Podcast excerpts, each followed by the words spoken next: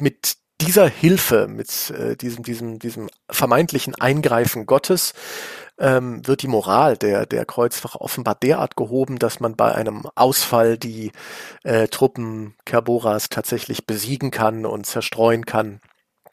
Und äh, dann steht der Weg nach Jerusalem eben offen.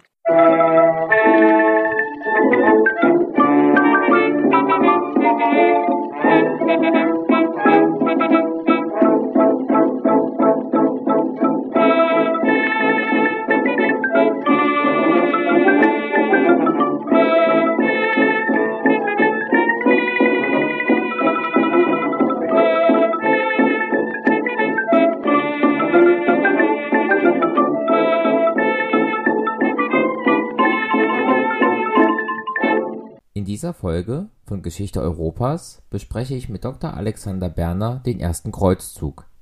Dr. Berner kennt ihr schon aus der Trilogie Zur Pest. Warum er auch ein Experte für die Kreuzzüge ist, erklärt er am Anfang der Folge. Wer ein wenig mehr Kontext zum ersten Kreuzzug sucht, dem empfehle ich die zuvor erschienene Folge zur Schlacht von Manzikert.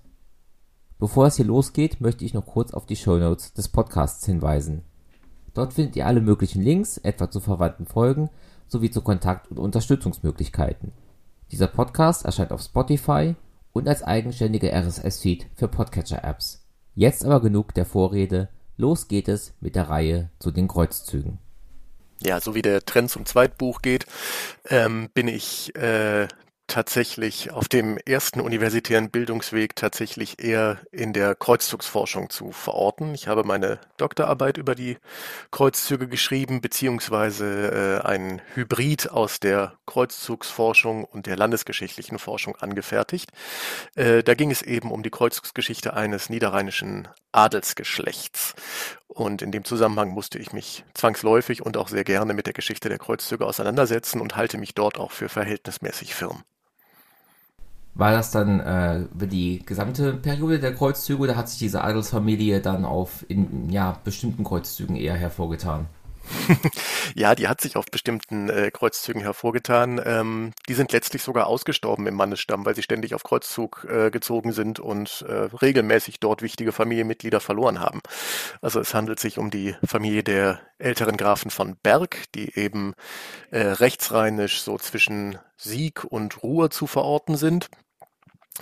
Ähm, und äh, die haben auf dem ersten Kreuzzug höchstwahrscheinlich noch nicht teilgenommen, äh, sind tatsächlich erst so, so wirklich richtig fassbar am Beginn des äh, 12. Jahrhunderts, ähm, sind dann aber Teilnehmer des zweiten Kreuzzugs, des dritten Kreuzzugs, des fünften Kreuzzugs, des Albigenser Kreuzzugs, ähm, bis sie dann eben tatsächlich ähm, verschwinden sozusagen, beziehungsweise im Mannesstamm aussterben, tatsächlich auf dem fünften Kreuzzug vor Damiette 1218 und ähm, dann geht die Herrschaft Berg in die Herrschaft einer anderen Dynastie über, die sich dann aber den Namen Berg eben behalten. Aber dann ist es eben ein anderes Haus. Die Limburger sind dann am Werk und die haben eben nicht mehr diese Kreuzzugstradition.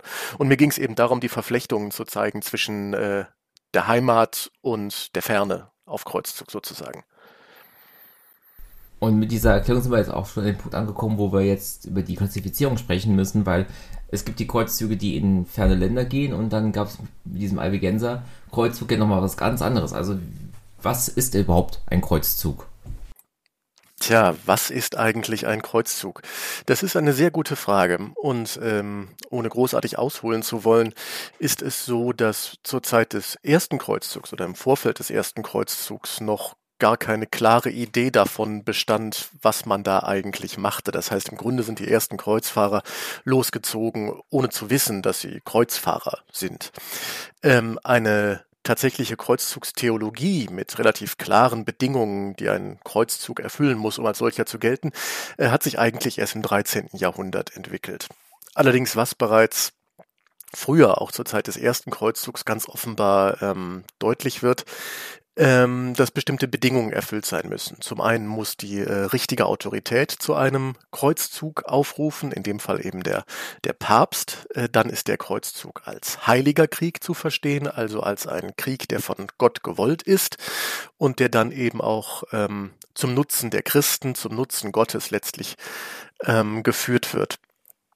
Ähm, weitere Bestandteile äh, sind beispielsweise das Kreuzzugsgelübde, das heißt ein Eid, der von allen ähm, Teilnehmern abgelegt wird, ein rechtsverbindlicher Eid, der eben dann sich beispielsweise darauf bezieht, dass man eben an diesem Kreuzzug ähm, teilnehmen möchte, bis man die heilige Stadt Jerusalem befreit hat. Erst dann ist das Kreuzzugsgelübde ähm, erfüllt. Ähm, das ist keine Einbahnstraße in dem Sinne, dass man eben alles tut für äh, die christlichen Brüder und Schwestern, letztlich für Gott. Nein, man soll auch was davon haben, denn äh, letztlich steht als Lohn für die ähm, investierten Mühen ähm, ein Ablass. Das heißt, äh, zunächst wohl ursprünglich ein Erlass der weltlichen Sündenstrafen. Hm. Ähm, für die Teilnehmer des Kreuzzugs. Das heißt, man nimmt teil, erfüllt seinen Eid und also pro Christo und erhält zurück einen, eine äh, Verringerung oder einen vollständigen Erlass der diesseitigen Sündenstrafen. Das wird dann später im Verlauf der Jahrhunderte ausgeweitet. Ähm, bekommt eine, eine klarere Gestalt, so dass man hinterher, also in, im 13. Jahrhundert spätestens dann auch wirklich weiß, auf was man sich einlässt, wenn man an einem Kreuzzug teilnimmt. Das wusste man tatsächlich am Ende des 11. Jahrhunderts so noch nicht. Das war alles relativ vage gehalten, obwohl eben dann ähm, diese Begriffe, die ich bereits genannt habe, auch schon so fielen. Wie gesagt, nur ohne dass man so genau wusste, was das so bedeutet. Das heißt, das war auch nicht nur, also die richtige Autorität war in den allermeisten Fällen der Papst, aber nicht immer unbedingt.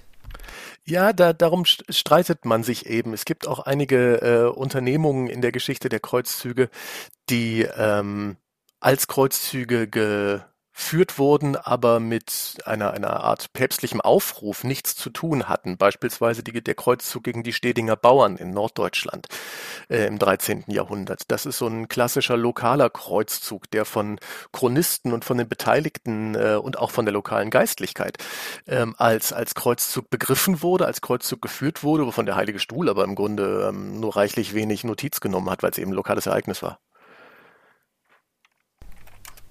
Okay, das heißt, wir sind also dann auch bei so kleineren Kreuzzügen, die jetzt nicht mehr offiziell anerkannt sind.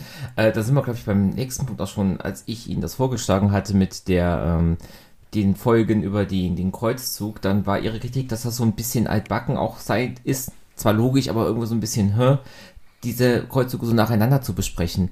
Wo ist denn die geschichtswissenschaftliche Forschung jetzt im Moment beim Thema äh, Kreuzzüge und Kreuzzugforschung, was so Kategorisierung und Zählung angeht? Also die äh, Zählung erster, zweiter, dritter, vierter Kreuzzug ist äh, insofern ein bisschen altbacken, als dass sie im Grunde auf das 19. Jahrhundert zurückgeht. Ähm, die ähm, Kreuzzugsforschung im 19. Jahrhundert war wirklich sehr, sehr, sehr verdienstvoll, vor allen Dingen durch die Edition von, ähm, von verschiedenen Quellen zur Geschichte der Kreuzzüge ähm, die äh, und, und grundsätzlich eben um die die die Kreuzzugsforschung anzustoßen. Ähm, also da gibt's dann eben bestimmte nationale Traditionen in England, in Frankreich, in Deutschland. Also im Grunde besonders von, von den Nationen, die dann eben ähm, sich selbst eben auch als äh, Völker mit Kreuzzugsvergangenheit eben gesehen haben und die diese Kreuzzugsvergangenheit häufig eben auch ähm, dann instrumentalisiert haben. Das ist auch nochmal ein ganz, ganz spannendes Nebenthema, worüber wir möglicherweise dann sprechen könnten. Also ähm, beispielsweise die ähm, Stilisierung von, von belgischen Königen als Kreuzzugshelden, von englischen Königen als Kreuzzugshelden. Und zwar rede ich hier von den Herrschern des äh, 19. und frühen 20. Jahrhunderts. Also die sich eben bewusst in die Tradition dieser nationalen Kreuzzugshelden wie ähm, Richard Löwenherz oder Gottfried von Bouillon oder wer auch immer, Ludwig äh, der Heilige eben stellen, um auf diese Art und Weise den eigenen Nimbus eben zu unterstreichen. Zurück zum Thema. Die ähm, äh, ältere Kreuzzugsforschung hat dann eben auch diese Nummerierung eingeführt und grundsätzlich geht es darum, ähm, die Kreuzzüge zu kennzeichnen, die von gekrönten Häuptern, also von, von Königen äh, und Kaisern angeführt wurden, äh, mit einer Ausnahme, nämlich dem ersten Kreuzzug. So, ähm, aber von dieser Nummerierung, also die, hat man beibehalten, weil es praktisch ist und weil es irgendwo so ein gewisser Common Sense ist. Ähm, allerdings führt das dazu, dass den Kreuzzügen, die keine Nummer bekommen haben, ähm, so ein wenig die, die Relevanz entzogen wird, beziehungsweise ähm, dass die Bedeutung im Verhältnis zu den nummerierten Kreuzzügen gering geschätzt wird, was oftmals gar nicht der Fall ist. Also ähm, beispielsweise der ähm, deutsche Kreuzzug, der ähm, kurz nach dem, dem, dem der erfolgreichen äh, Eroberung Jerusalems stattgefunden hat, der war ungefähr, also das ist auch, diese, auch als dritte Welle bezeichnet. Ähm, der äh, war zahlenmäßig fast genauso groß wie die erfolgreiche zweite Welle des ersten Kreuzzugs. Ähm, die kamen halt nur nicht an und sind deshalb eben weitgehend in Vergessenheit geraten. Das heißt aber nicht, dass das in irgendeiner Form historisch nicht oder, oder weniger relevant gewesen wäre, ja, äh, von der Anzahl der beteiligten Personen und von dem, was hätte passieren können. Die hatten halt Pech. So, und das gilt eben auch für, für andere Unternehmungen. Das gilt für, für ähm, auch kleinere, aber für den Bestand der späteren Kreuzfahrerherrschaften fürchterlich wichtige Unternehmungen wie der Kreuzzug äh, der englischen Barone im 13. Jahrhundert, die eben die Lebenszeit des Miniatur-Restkönigreichs Jerusalem äh, noch, noch für einige Jahrzehnte eben sichern können und so weiter. Das sind alles kleinere Unternehmungen, zum Teil größere Unternehmungen, die in dem Moment ziemlich wichtig waren oder hätten werden können, aber weil sie eben keine Nummer bekommen haben, äh, sind sie im, im historischen Gedächtnis, im, im kollektiven Gedächtnis im Grunde kaum erhalten. Ganz abgesehen davon ähm, gibt es eben noch viele andere äh, Kreuzzüge jenseits der, der Zielrichtung ähm, Jerusalem, eben beispielsweise gegen die Wenden, gegen die äh, Albigenser, das habe ich schon genannt, die Stedinger Bauern. Und dann gibt es auch noch die politischen Kreuzzüge, beispielsweise die des Papsttums gegen Friedrich II. Das sind ähm, allesamt Kreuzzüge, die die Kriterien erfüllen, ein Kreuzzug zu sein. Ähm, Kriterium, was ich eben noch vergessen habe, war selbstverständlich die, ähm, die, die, die jenseitige Belohnung, ja, also die, die Verbindung zum Ablasswesen. Ähm, die eben zum Teil, also die, die überwiegend päpstlich, ähm, einem päpstlichen Aufruf äh, gefolgt sind, die eben einen, einen Ablass für die Teilnahme erhalten haben und ähm, die ähm, ja sozusagen als, als gerechter Krieg und heiliger Krieg geführt wurden. Ähm, aber die richten sich eben nicht nach Jerusalem und deshalb hat man eben gerade eben auch früher in der älteren Forschung diese Kreuzzüge so ein bisschen stiefmütterlich behandelt. Ähm, obwohl sie von den Zeitgenossen beinahe dieselbe Wertigkeit äh, zugesprochen bekommen haben. Das sieht man auch unter anderem an, allein daran, dass eben ständig Teilnehmer da sind für, für solche Unternehmungen, wie die Orientkreuzzüge, wobei eben den Orientkreuzzügen mit dem Ziel der Heiligen Stadt ähm, ein, ein, ja, ein gewisser Ehrenvorsitz innerhalb der Kreuzzugsbewegung innewohnt. Wenn jetzt die Zählung schon nicht ähm, unbedingt aus der Zeit selber stammt. Ist denn der Begriff Kreuzzug selber denn ein historischer Begriff oder ist das auch aus der späteren Forschung erst entstanden? Nein, auch das kommt später. Das ist zwar ein, ein, ein äh, Tja, ein, ein ähm, spätmittelalterlicher Begriff. Ähm, allerdings werden die ersten Kreuzzüge tatsächlich eher in äh, den Begriffen der Pilgerschaft geführt, also Peregrinatio, äh, oder aber auch ähm, schlechterdings als Reise beziehungsweise Weg deklariert. Also Iter ist da das äh, lateinische Wort. Weg also die TeilnehmerInnen des ersten Kreuzzugs waren sich wieder bewusst, dass es der erste Kreuzzug ist, noch dass es überhaupt ein Kreuzzug war, sondern für jeder war das eine Pilgerreise, ein Weg nach Jerusalem. Mhm. Okay. Ja, also Expeditio findet man eben auch, das ist schon so ein bisschen militärischer. Ähm, aber die Selbstbezeichnung ist eben auch, äh, der Teilnehmer ist eben relativ häufig Peregrini. Ähm, also Pilger. Jetzt habe ich äh, mich natürlich inhaltlich vorbereitet und gelesen, dass eine der Ursachen, die für den ersten Kreuzzug, um den wir uns heute kümmern, ähm, genannt wird, häufig die angebliche Verhinderung von Pilgerreisen nach Jerusalem äh, war. Also inwiefern war das denn damals wirklich ein Problem? Wie viele Pilger waren da wirklich betroffen und wie und warum wurde das denn verhindert und auch überhaupt jetzt komplett oder teilweise? Also inwieweit ist dieser ähm, ja, Grund tragfähig? Ähm, tragfähig. Tja, er wird dazu beigetragen haben zum Gesamtbild. Ähm, die politische Situation ist ja die, dass ähm, die ähm, Byzantiner nach der Schlacht von, von Manzikert äh, zu Beginn der 1070er Jahre äh, in Anatolien erheblich an Boden verloren haben und ähm, die Seldschuken, eine Dynastie aus dem Volk der Ogusen, eben dort äh, erhebliche Landgewinne zu verbuchen hatten und alsbald dann auch eine Siedlungswelle dort dort einsetzte. Das dauert natürlich alles fürchterlich lange, äh, aber die Seldschuken sind äh, sunnitische Muslime und als solche eben ähm, und auch als, als, als, als äh, eine, eine Dynastie, die ihre Herrschaft dort erstmal festigen muss, äh, ein verhältnismäßig misstrauisches und restriktives Regime gegenüber ähm, ja, potenziell feindlichen Durchreisenden. Ähm, das ist das eine. Die Landwege der Pilgerschaft gehen durch Anatolien, was ja bis dahin byzantinisches Territorium war äh, und durch das man verhältnismäßig sicher hat reisen können. Ähm, diese verhältnismäßige Sicherheit war so nicht mehr gegeben, dadurch, dass die Seldschuken eben weite Teile der Pilgerwege durch Anatolien kontrolliert haben. Ähm, Demgegenüber steht eine sehr, sehr lange christliche Tradition der Pilgerschaft nach Jerusalem. Wie gesagt, der Landweg führt durch Anatolien, ähm, der Seeweg an der anatolischen Küste entlang. Das sind, ähm, der Seeweg ist der, der hm, deutlich gefährlichere Weg, wenn auch schnellere. Aber die Unbilden des, des Meeres sind tja, nicht kalkulierbar und regelmäßig lesen wir von, von Schiffen, die eben auf der Pilgerreise ins Heilige Land nach Outremer, nach jenseits des Meeres eben ähm, leckschlagen und versinken und alle Leute sterben. Ähm, das heißt natürlich nicht, dass der Landweg ähm, ungefährlich gewesen sei, aber zumindest konnte man dort verhältnismäßig äh, schwer, schwer ertrinken. Ja, äh, ähm, die Seldschuken können also auf diese, äh, in diesem Zusammenhang dazu geführt haben, dass der überwiegend benutzte Pilgerweg nach Jerusalem äh, nicht zwingend versperrt, aber doch deutlich beschwerlicher wurde. Also wir haben verhältnismäßig viele Pilgerberichte, ähm, nicht nur aus der Zeit, auch schon deutlich älter, die eben diese Pilgertradition belegen. Das ist ein Phänomen, was äh, um 1100 tatsächlich ähm, sehr, sehr stark ist, sehr weit verbreitet ist. Äh, und wir haben tatsächlich auch bereits schon ähm, ja massenhafte Pilgerfahrten oder große Pilgerfahrten im, ähm, in der zweiten Hälfte des 11. Jahrhunderts, wo Tausende sich auf den Weg machen nach Jerusalem, dort dann auch ankommen und sich dort dann eben auch zum Teil, ähm, wie, wie beschrieben wird, sich Angriffen von Muslimen ausgesetzt sehen, ähm, die zum Teil eben sich auch mit militärischen Mitteln wehren müssen. Ähm, und die dann eben äh, Jerusalem erreichen und zurückkehren und ähm, also einige kehren zurück und dann eben berichten, wie wundervoll das äh, alles doch war und wie erstrebenswert äh, die Pilgerfahrt an und für sich ist.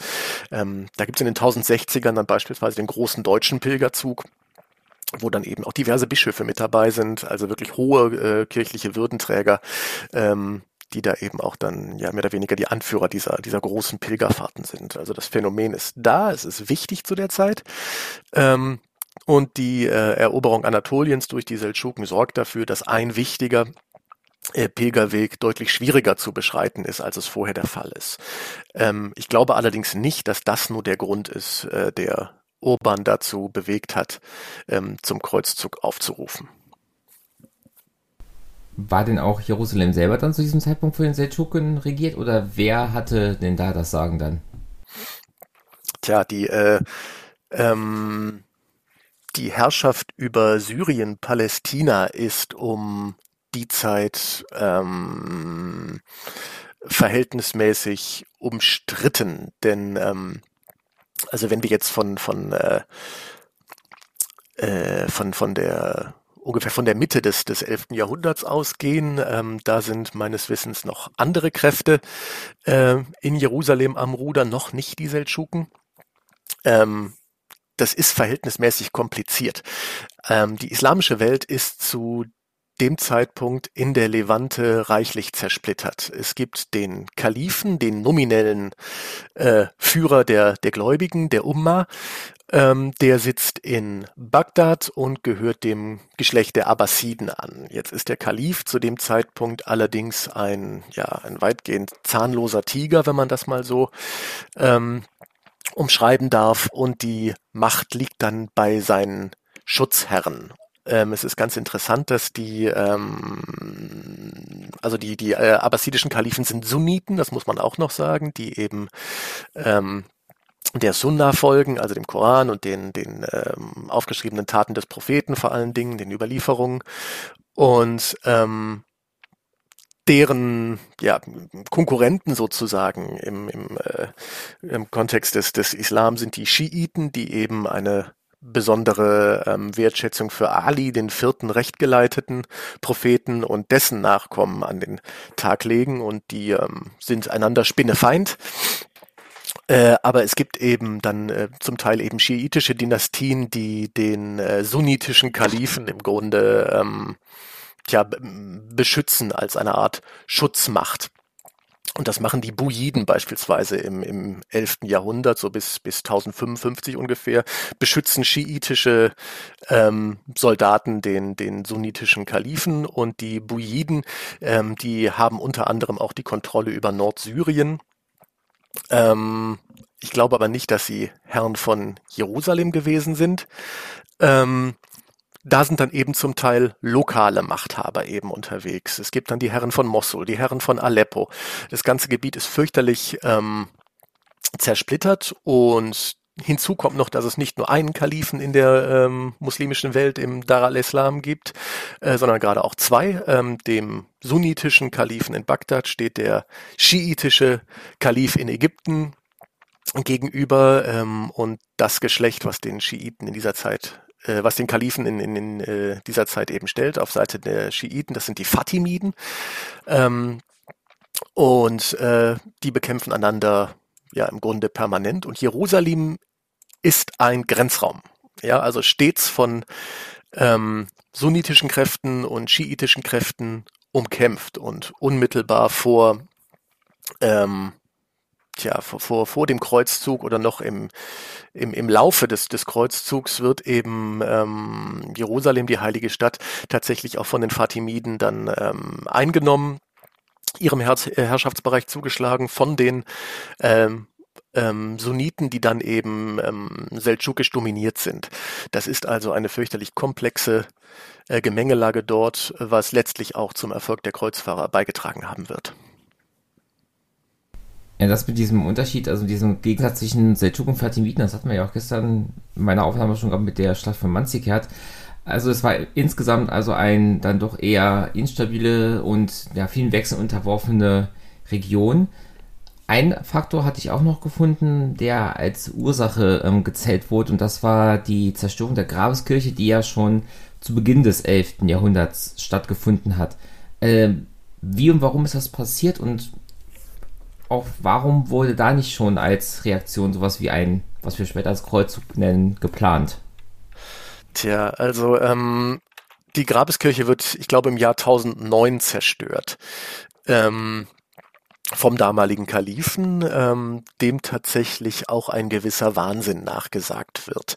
Ähm, das ist natürlich eine, ähm, eine, eine, eine spätere, äh, vor allen Dingen christliche äh, Einschätzung dieser dieser Aktion, die ähm, tatsächlich irrationale Züge trägt, sagen wir es mal so. Ähm, die Zerstörung der Grabeskirche wird ähm, zur Zeit oder im Vorfeld des ersten Kreuzzugs nur sehr, sehr selten thematisiert. Sie ist kein Auslöser des, äh, des Kreuzzugs, äh, findet sich wirklich nur vereinzelt. Ähm, und das hängt im erster Linie damit zusammen, dass bestimmte gesellschaftliche Entwicklungen in Europa äh, im Jahr 1009 noch längst nicht so weit waren, dass sich ein Kreuzzug hätte entwickeln können. Und da sind wir im Grunde ähm, dann direkt bei der, der entscheidenden Frage, wie konnte es überhaupt zum, zum Kreuzzug kommen? Ja, also was, was sind die Voraussetzungen des Kreuzzugs gewesen? Und da ähm, haben wir eine ganz, ganz interessante Gemengelage. Ähm, zum einen, ähm, wir haben eben schon drüber gesprochen, das Pilgerwesen ähm, die Reise nach Jerusalem oder die Reise zu den heiligen Städten äh, hatte insbesondere ähm, in der zweiten Hälfte des 11. Jahrhunderts ganz massiv an, an Bedeutung gewonnen, ähm, an, ja, war eine Art Modeerscheinung, wenn man so möchte, weil man eben versucht hat, auf diese Art und Weise ähm, sich Verdienste in der Welt ähm, in Bezug auf sein Sündenkonto zu verschaffen denn die christliche Gesellschaft des äh, Mittelalters, des 12. Jahrhunderts, des späten 11. Jahrhunderts, war ähm, ganz geprägt von der Idee, dass das Leben ja irgendwie, ja, die Schöpfung ist ganz schön und so, aber im Grunde ist es dann ja doch ein Jammertal und das eigentliche Leben findet erst nach dem Tod statt. Denn äh, das ist dann die Ewigkeit und wir müssen gucken, dass wir die Ewigkeit möglichst gut bestehen und dazu müssen wir im Leben eben im Diesseits uns gut verhalten. Denn sonst, äh, denn wenn wir eben sündigen im Leben, laden wir uns äh, Bußstrafen bzw. Bußen auf, die mit Bußstrafen gesühnt werden. Und ähm, das kann gerade in puncto Ewigkeit kann das lange dauern. So eine Ewigkeit dauert schon mal was. Und ähm, deshalb hat man dann ähm, Strategien gesucht, um in irgendeiner Form diese äh, Bußstrafen zu vermeiden beziehungsweise zu reduzieren. Und das tat man eben durch vermeintlich gottgefällige Werke. Und eines der gottgefälligen Werke war die Pilgerschaft.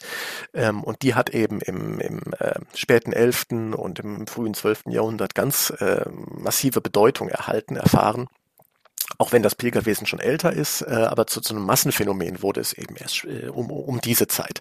Das ist das eine. Da haben wir den, den äh, Faktor, dass man eben bereit war, weite Wege auf sich zu nehmen für einen jenseitigen Lohn. Ja, und das ist eben als Baustein für die Entwicklung der Kreuzzugsbewegung äh, wichtig gewesen. Eine weitere Voraussetzung ist die Entwicklung der Ritterschaft gewesen.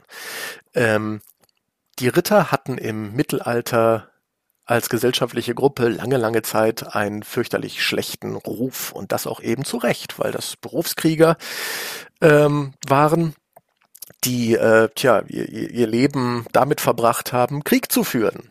Ja, und Krieg sorgt für Leid und Leidtragende waren äh, äh, relativ häufig, das ist ja im Grunde bis heute so, ähm, Nicht-Kombatanten. Die zahlen im Grunde die Zeche wenn sie eben im, im Rahmen von kriegerischen Handlungen oder im Rahmen von Fäden äh, getötet werden, obwohl sie mit dem, dem, dem Anlass der Fehde, die irgendwo im Streit zwischen Rittern gelegen hat, überhaupt gar nichts zu tun gehabt haben.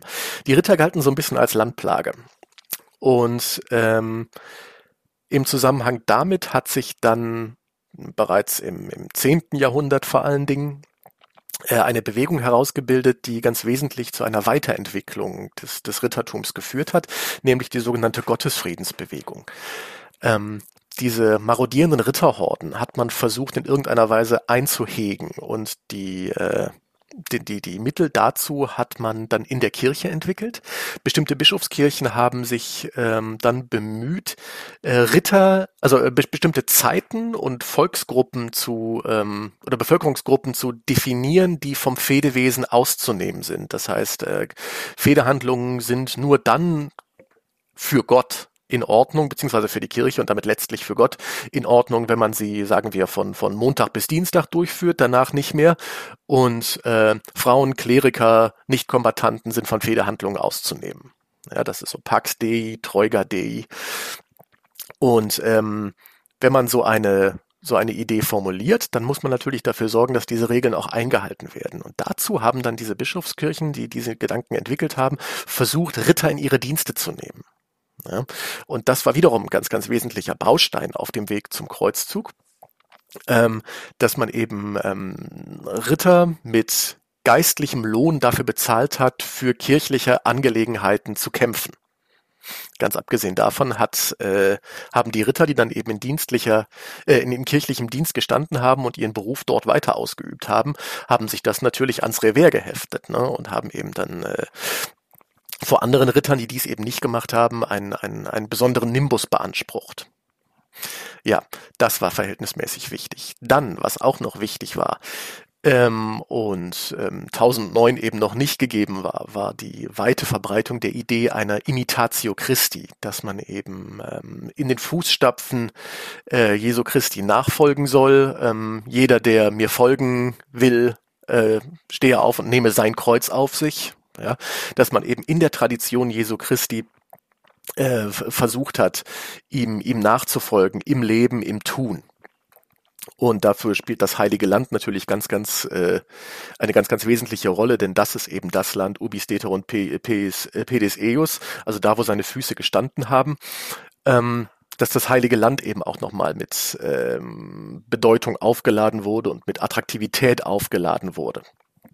Ähm, dass man praktisch in äh, der Imitatio des, des, des Herrn nach Jerusalem gezogen äh, sein wollte, um dort eben dann die, die Heilsgeschichte sozusagen oder die Orte und Räume der Heilsgeschichte selbst zu erleben. Das ist auch ganz, ganz wichtig gewesen zu der Zeit. Diese, diese, diese Ideen nehmen auch äh, Fahrt auf im, im 11. Jahrhundert. Und dann eine ganz, ganz weitere wesentliche Entwicklung, und damit komme ich dann auch bald zum Ende.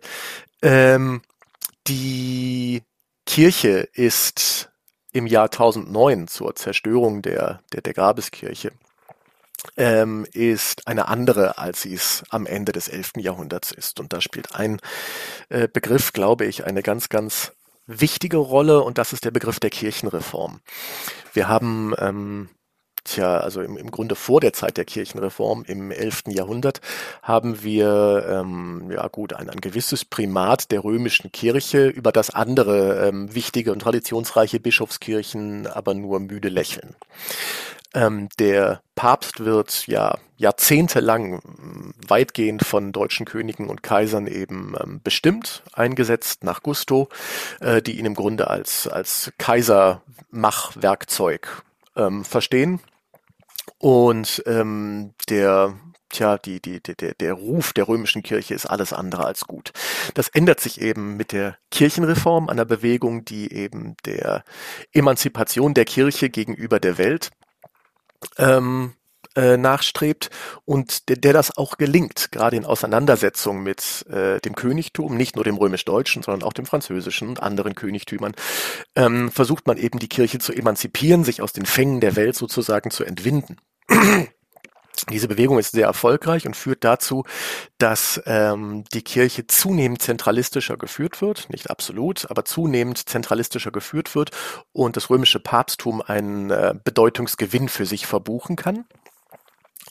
und äh, insofern überhaupt erst die, die Möglichkeiten geschaffen werden, dass ein Papst zu so etwas wie einem Kreuzzug äh, im, im christlichen Sinne europaweit bald aufrufen kann. Das wäre vor der Kirchenreform im Grunde gar nicht, gar nicht möglich gewesen, denn, denn wer hätte auf diesen komischen Bischof von Rom gehört, der sich den Titel Papst gibt, ja, aber der im Grunde woanders keine Macht hat. Wenn er äh, sich irgendwie hätte falsch, politisch falsch geäußert hätte, hätte er von weltlichen Herren und seien es auch bloß die stadtrömischen äh, Patrizier einen auf den Deckel bekommen. Aber das ist alles nach der Kirchenreform oder im Zuge der Kirchenreform unmöglich geworden. Der Papst wurde äh, politisch deutlich mächtiger. Ja, und dann gibt es eben auch noch bestimmte äh, Entwicklungen im Ablasswesen, beispielsweise, dass äh, ähm, die Kirche für bestimmte kriegerische Handlungen, insbesondere gegen die Muslime, geistliche Belohnungen in Aussicht stellt. Das findet sich insbesondere auf der Iberischen Halbinsel, beispielsweise im Jahr 1064 in Barbastro, dass eben ähm, ja, französische äh, Kämpfer, die die Muslime in Barbasto bekämpft haben, für ihren Beitrag zum Kampf mit einem jenseitigen Lohn, also dem Erlass der, der äh, Bußstrafen, äh, belohnt werden. Und all diese Faktoren bilden so das Grundgerüst zusammen für die Möglichkeit der Entstehung der Kreuzzüge. Das sind jetzt viele Ursachen, aber wir können ja auch mal Richtung Anlass gehen. Also der erste Kreuzzug basiert ja auch auf ähm, ja, einem, quasi einem Hilferuf, den ja, der Kaiser von Byzanz an, und da packe ich den Begriff in große eckige Klammern, weil ich es nicht besser sagen kann, den Westen sozusagen geschickt hat. Also was ist da passiert, dass dann dieser Hilferuf kam und wie genau hat er um Hilfe gerufen?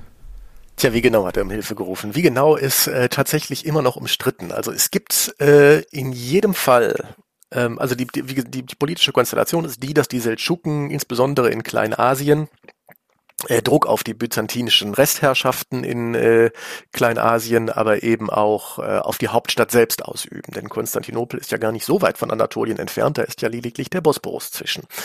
Äh, insofern haben wir da eine reale Bedrohungslage der, äh, des Herzens des byzantinischen Reichs. Und ähm, Alexios Komnenos, der, der Kaiser von, von äh, Konstantinopel, von Byzanz, macht sich eben auf die Suche nach Bündnispartnern. Und äh, so wendet er sich eben auch an den Papst. Er sendet wohl eine Gesandtschaft. Ähm, und weiß, glaube ich, selbst nicht so ganz genau, was er davon erwarten soll.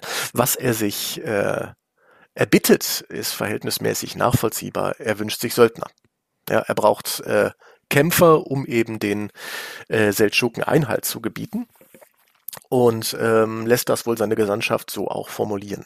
Ähm, glaube, er rechnet selbst nicht wirklich allzu sehr mit großem Erfolg, weil er eben, man könnte ja denken, Mensch, das sind doch auch Christen und das sind doch sozusagen natürliche Verbündete, äh, aber er hat eben auch lange, lange Jahre der schlechten Erfahrungen mit lateinischen Christen eben hinter sich. Wir müssen ja ähm, dem, ähnlich dem, dem, dem Islam müssen wir ja auch das, das Christentum nicht als einen Block verstehen, sondern ähm, insbesondere nach dem ähm, Kirchenschisma in den 1050er Jahren ähm, ja, vorher war es im Grunde auch schon so, aber das ist so ein, so ein, so ein, so ein Knackdatum, ähm, gehen die griechisch-orthodoxe Kirche und die westlich-lateinische Kirche im Grunde getrennte Wege. Und ähm, man mag sich nicht sonderlich also man bezeichnet sich gegenseitig gerne als Schismatiker und ähm, es gibt im, im, im Westen, im Lateinischen, den feststehenden, den feststehenden Begriff des Graeculus perfidus, also des durchtriebenen Griechleins. Die äh, Byzantiner haben also einen, einen schlechten Ruf in, äh, in Lateineuropa und das äh, hängt nicht zuletzt auch damit zusammen, dass man auch mit den lateinischen Christen byzantinischerseits häufig im Krieg liegt. Ne? Und die Parteien, die da eben sich häufig innerchristlich sozusagen gegenüberstehen, sind insbesondere die Normannen Süditaliens und eben die Byzantiner, ähm, die sich äh, um Einflussgebiete insbesondere in der Adria eben zanken, aber auch um, um äh, äh, vereinzelte griechische Inseln und so weiter und um die ähm, ja, Vorherrschaft im westlichen Bereich des östlichen Mittelmeers sozusagen. Das heißt, die Voraussetzungen für ein ja, für, für ein erfolgreiches Hilfegesuchen der Byzantiner an lateinische äh, Herrscher sind verhältnismäßig schlecht. Ähm, aber ganz offenbar kriegt Alexios dann ähm, die, die äh, Lateiner dann doch eben, indem er dieses Bedrohungsszenario der, äh, der, der, der Christen unter seldschukischer Herrschaft eben besonders betont. Ähm, wir wissen nicht genau, was die Gesandtschaft äh, in Rom und wohl auch an anderen lateinischen Höfen von sich gegeben hat. Es kursieren allerdings zu der Zeit bereits Briefe. Äh, es gibt den sogenannten Alexios-Brief, der ähm, vermutlich an äh, Robert von Flandern, den Grafen von Flandern, einen der späteren Kreuzzugsteilnehmer, ähm, gesendet worden sein soll. Und dieser Brief liegt uns vor in ja, und da ist man, man streitet sich immer noch darüber, ob das jetzt authentisch ist, ob das eine vollkommene Fälschung ist, ob das ein verfälschtes, aber grundsätzlich authentisches Schreiben ist. In jedem Fall ähm, das Hauptargument des, des Kaisers in diesem Brief äh, ist eben das Leid der, der äh, Christen, das eben ähm, von den Seldschuken, insbesondere in Anatolien, ähm, zugefügt ähm, sein worden sein soll, besser gesagt so. Ähm, dabei steht völlig außer Frage, dass solche ähm, Gräueltaten, die dort beschrieben sind, wohl tatsächlich mal in irgendeiner Form passiert sind. Aber ob das wirklich ähm, so strukturell stimmt, was Alexios da erzählt hat, sei mal dahingestellt. Nichtsdestoweniger ist das ein, ein Lehrstück in äh, Kriegspropaganda, dieses ähm, Schriftstück, dieser sogenannte Alexios-Brief. Ähm, denn darin wird minutiös geschildert, wie die äh, Seldschuken eben Christen foltern. Ja, ähm, und das tun sie eben, indem sie sich äh, insbesondere an Nichtkombatanten vergreifen, ja, also insofern bestimmte Regeln des Krieges verletzen, ähm, an Kindern insbesondere, das ist ganz wichtig. Ähm, die Gräueltaten sind hochgradig sexuell konnotiert, ja, um den Gegner eben zu, zu entmenschlichen.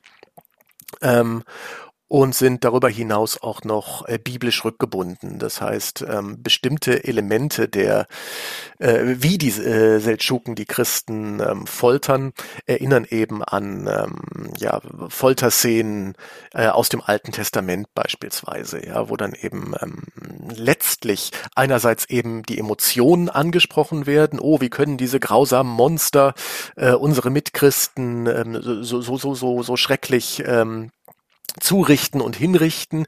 Äh, also der Skandalon wird eben erweckt. Äh, und zum anderen dahinter steht eben dann ähm, die Idee des gerechten Krieges. Denn ein gerechter Krieg, die Theorie des gerechten Krieges ist ja ähm, noch nicht ausformuliert zu dem Zeitpunkt, aber Augustinus hat da eben bereits im fünften Jahrhundert äh, starke, starke Grundlagen für eine neue Ethik des Krieges gelegt. Ein gerechter Krieg ist ein Krieg, der begangenes Unrecht im Grunde gerade rücken möchte. Und auf diese, diese rechtliche Komponente setzt diese, diese Kriegspropaganda dann in dem Brief eben ganz, ganz stark ab. Ähm, sehr, sehr spannend, wirklich sehr, sehr spannend. Da geht es um, also modern gesprochen geht es um Othering und es geht um, um ähm, Zuschreibungen und so weiter. Äh, und letztlich äh, bleibt dem Zuhörer, wenn er sich als der Gemeinschaft der Christen zugehörig begreifen will, nichts anderes als sofort das Schwert zu ziehen und äh, nach Byzanz zu reiten, um dort eben dieses Unrecht zu rächen. Sehr, sehr spannend. Ähm, inwiefern das, wie gesagt, ein authentisches Schreiben des byzantinischen Hofes ist, ähm, das sei mal dahingestellt. Und trotz dieser vielleicht dann noch irgendwo herrschenden Abneigung hat dann Papst Urban II dass er dann doch hinreichend ja, ähm, ja, als Problem wahrgenommen oder ja, er hat das, er muss seine Gründe dafür gehabt haben, dass er eben daraus die Konsequenz zieht, die nachher zu dem äh, Kreuzzug geführt hat. Und ja, was genau waren da die Abläufe, dass es dann von diesem Hilferuf und diesen Beschwerden hinging zum, ja, zum Losziehen auf den Kreuzzug? Ja, genau. Also wie gesagt, diese äh, byzantinische ähm, Gesandtschaft ist da wohl der zentrale Auslöser. Ähm, die Idee, dass äh, man ein Heer nach äh, Jerusalem führt, die ist wohl tatsächlich schon etwas älter und ist bereits schon von einem ähm, Vorgänger äh, Urbans gedacht worden, aber dann nicht umgesetzt worden. Und zwar ähm, äh, Gregor VII., einer der größten Reformpäpste, ähm, der hatte wohl tatsächlich selbst schon formuliert, äh, dass ein, ein äh, Kriegszug zur Befreiung Jerusalems ähm, unternommen werden sollte, und zwar unter kirchlicher Führung, ganz klar. Ähm, das ist etwas, was auch ganz gerne mal vergessen wird, aber glaube ich sehr, sehr wichtig ist. Also Urban ist jetzt nicht der, der Genius, der sich was völlig Neues ausdenkt, sondern er kann eben auf, auf bestimmten Gedankengebäuden aufbauen. Äh, und der, die Gesandtschaft äh, des, des byzantinischen Kaisers gibt da offenbar den, den, den Ausschlag. Ähm, daraufhin setzt er sich eben in, in Bewegung auf eine Reise, die ihn unter anderem nach äh, Clermont führt in Frankreich, äh, wo er dann eben eine große Synode hin einberuft, äh, also eine Kirchenversammlung, bei der eben auch viele äh, weltliche Herren anwesend waren und auf der er eben seine berühmte Kreuzzugsrede äh, gehalten hat, die dann eben von äh, ja von von von äh, reichlichen Rufen Deus vult, also Gott will es, äh, unterbrochen äh, wurde und anschließend zu einer ja bald europaweiten beziehungsweise lateineuropaweiten Begeisterungswelle geführt hat und eben zu äh, diesen vielen, vielen Zehntausenden Menschen geführt hat, die nach Jerusalem dann gezogen sind. Ähm, die äh, Rede selbst ist uns im Wortlaut nicht überliefert. Wir haben allerdings verschiedene Berichte von äh, Augen- beziehungsweise Ohrenzeugen, die tatsächlich wohl dabei gewesen sind,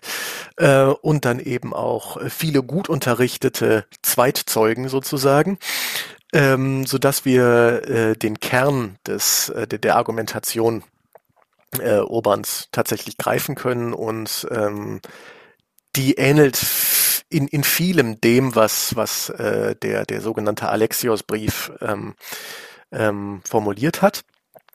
Ähm, also die, die Leiden der Christen werden vor allen Dingen eben äh, ins Zentrum gerückt und ähm, das führt eben dann dazu, dass hier der ähm, ja, der, der, der beworbene Kreuzzug eben als äh, ein Akt der Nächstenliebe stilisiert wird. Ja, in dem Moment, wo ich praktisch ähm, meine Mitchristen vor barbarischen Monstern rette, zeige ich mich äh, karitativ. Ähm, zeige ich mich als, als aktiv Nächstenliebe betreibender. Ähm, dann die Idee eben, dass ich mir hier einen äh, Ablass ähm, erarbeiten kann, dass ich also für die jenseitige Zeit dann deutlich besser gerüstet ähm, bin. All dies ähm, führt eben auch dazu, dass also das, das trifft genau den Zahn der Zeit. Da ähm, spielt Orban wirklich auf der richtigen Klaviatur, beziehungsweise auf der Klaviatur die richtigen Tasten. Ähm, Und ähm, ja, wie gesagt, die, die ähm, ins Zentrum rücken, das ins Zentrum rücken des äh, Skandalon, wie schlecht es eben den, den Christen geht und dass jetzt die Zeit ist, ähm, eben auch für Ritter, die sonst eben in, in, ähm, ja, in den falschen Schlachten kämpfen sozusagen und für das falsche Motiv kämpfen, dass jetzt die Zeit für die Ritter eben ist, das Schwert zu ergreifen und ein gottgefälliges Werk zu verrichten, im Namen des Herrn die richtigen Feinde aus den richtigen Motiven zu bekämpfen. Und äh, das ist eben ähm, ja so der Zusammenhang, der dazu führt, dass eben viele, viele ähm, Menschen noch vor Ort eben das, das Kreuz nehmen und sich dann auch das, das Wort eben entsprechend schnell verbreitet. Ähm, da führt ganz offenbar äh, auch die, die ähm, ja, für, für das Netzwerk, das persönliche Netzwerk des Papstes Urban, äh, spielt da eine wesentliche Rolle. Der ist ehemaliger Cluniacensermönch und äh, vor allen Dingen über die cluniacensischen Klöster verbreitet sich eben dann ähm, so der Kreuzzugsaufruf, aber auch ganz schnell kommt es zu Wildwuchs, sodass dann eben Wanderprediger unterwegs sind, die eben ähm, dann den Kreuzzugsaufruf verbreiten. Und so kommt es eben dazu, dass selbst in die hinterletzten Ecken irgendwie dieser, dieser Kreuzzugsaufruf gelangt und äh, zu überwiegend oder zu vielen zahlreichen positiven äh, Antworten führt. Ähm, jetzt nochmal nachgefragt, das Ziel dieser, dieses Aufrufs von Urban, war das dann die Einnahme der Stadt Jerusalem oder war das mehr die Sicherung der, ähm, der Pilgerwege nach Jerusalem? Also letztlich ist Jerusalem das große Ziel. Äh, und damit verbunden war äh, irgendwie dann auch eine, eine ähm, ja, Befreiung der Pilgerwege, wobei die Befreiung der Pilgerwege eben ähm, so als, als Ziel schlecht zu verkaufen ist. Äh, denn in dem Moment, wo, wo Jerusalem ins Zentrum rückt, ist also dieser, dieser Preis ist so groß, ähm, da stinken die Pilgerwege gegenüber ab, so, so wichtig die dann auch in der eigentlichen ähm, Relevanz dann, dann, dann gewesen sein dürften. Aber ähm, Jerusalem ist ganz, ganz zentral als Ziel formuliert.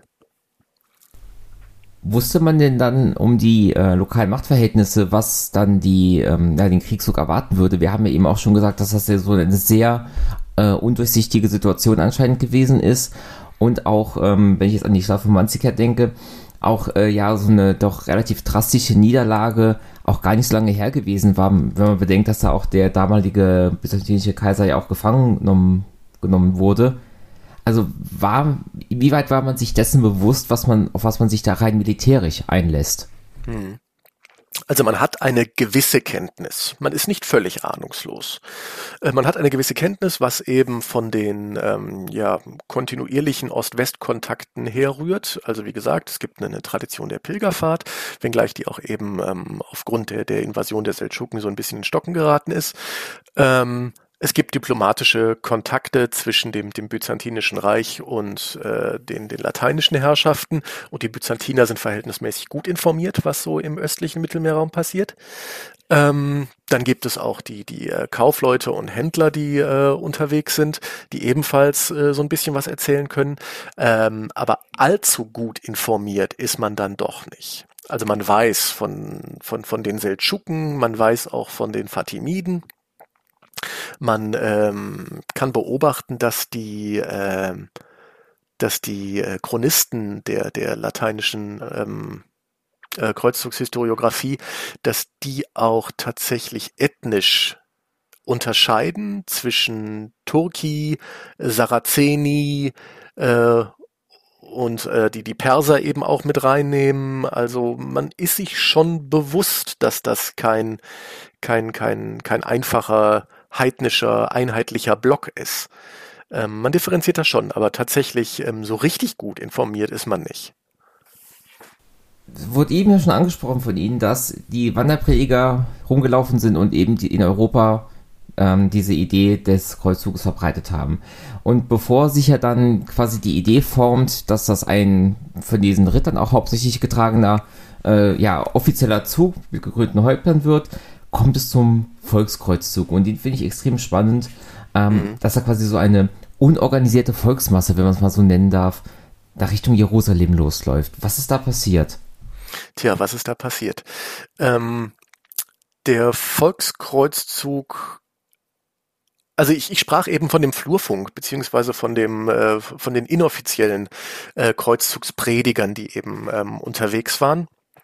Ähm, und einer der, der wirkmächtigsten dieser äh, ja, dieser, dieser äh, Leute war eben Peter von Amiens oder Peter der Einsiedler, der eben auf einem Esel in Sack und Asche äh, unterwegs war und den Kreuzzug predigte. Auch hier haben wir eben ein, ein, ein äh, schlagendes Beispiel für diese Imitatio Christi. Hm? Ähm, also ähm, wie Christus gleich reitet er im Grunde äh, durch die Landschaften und ruft zum Kreuzzug auf.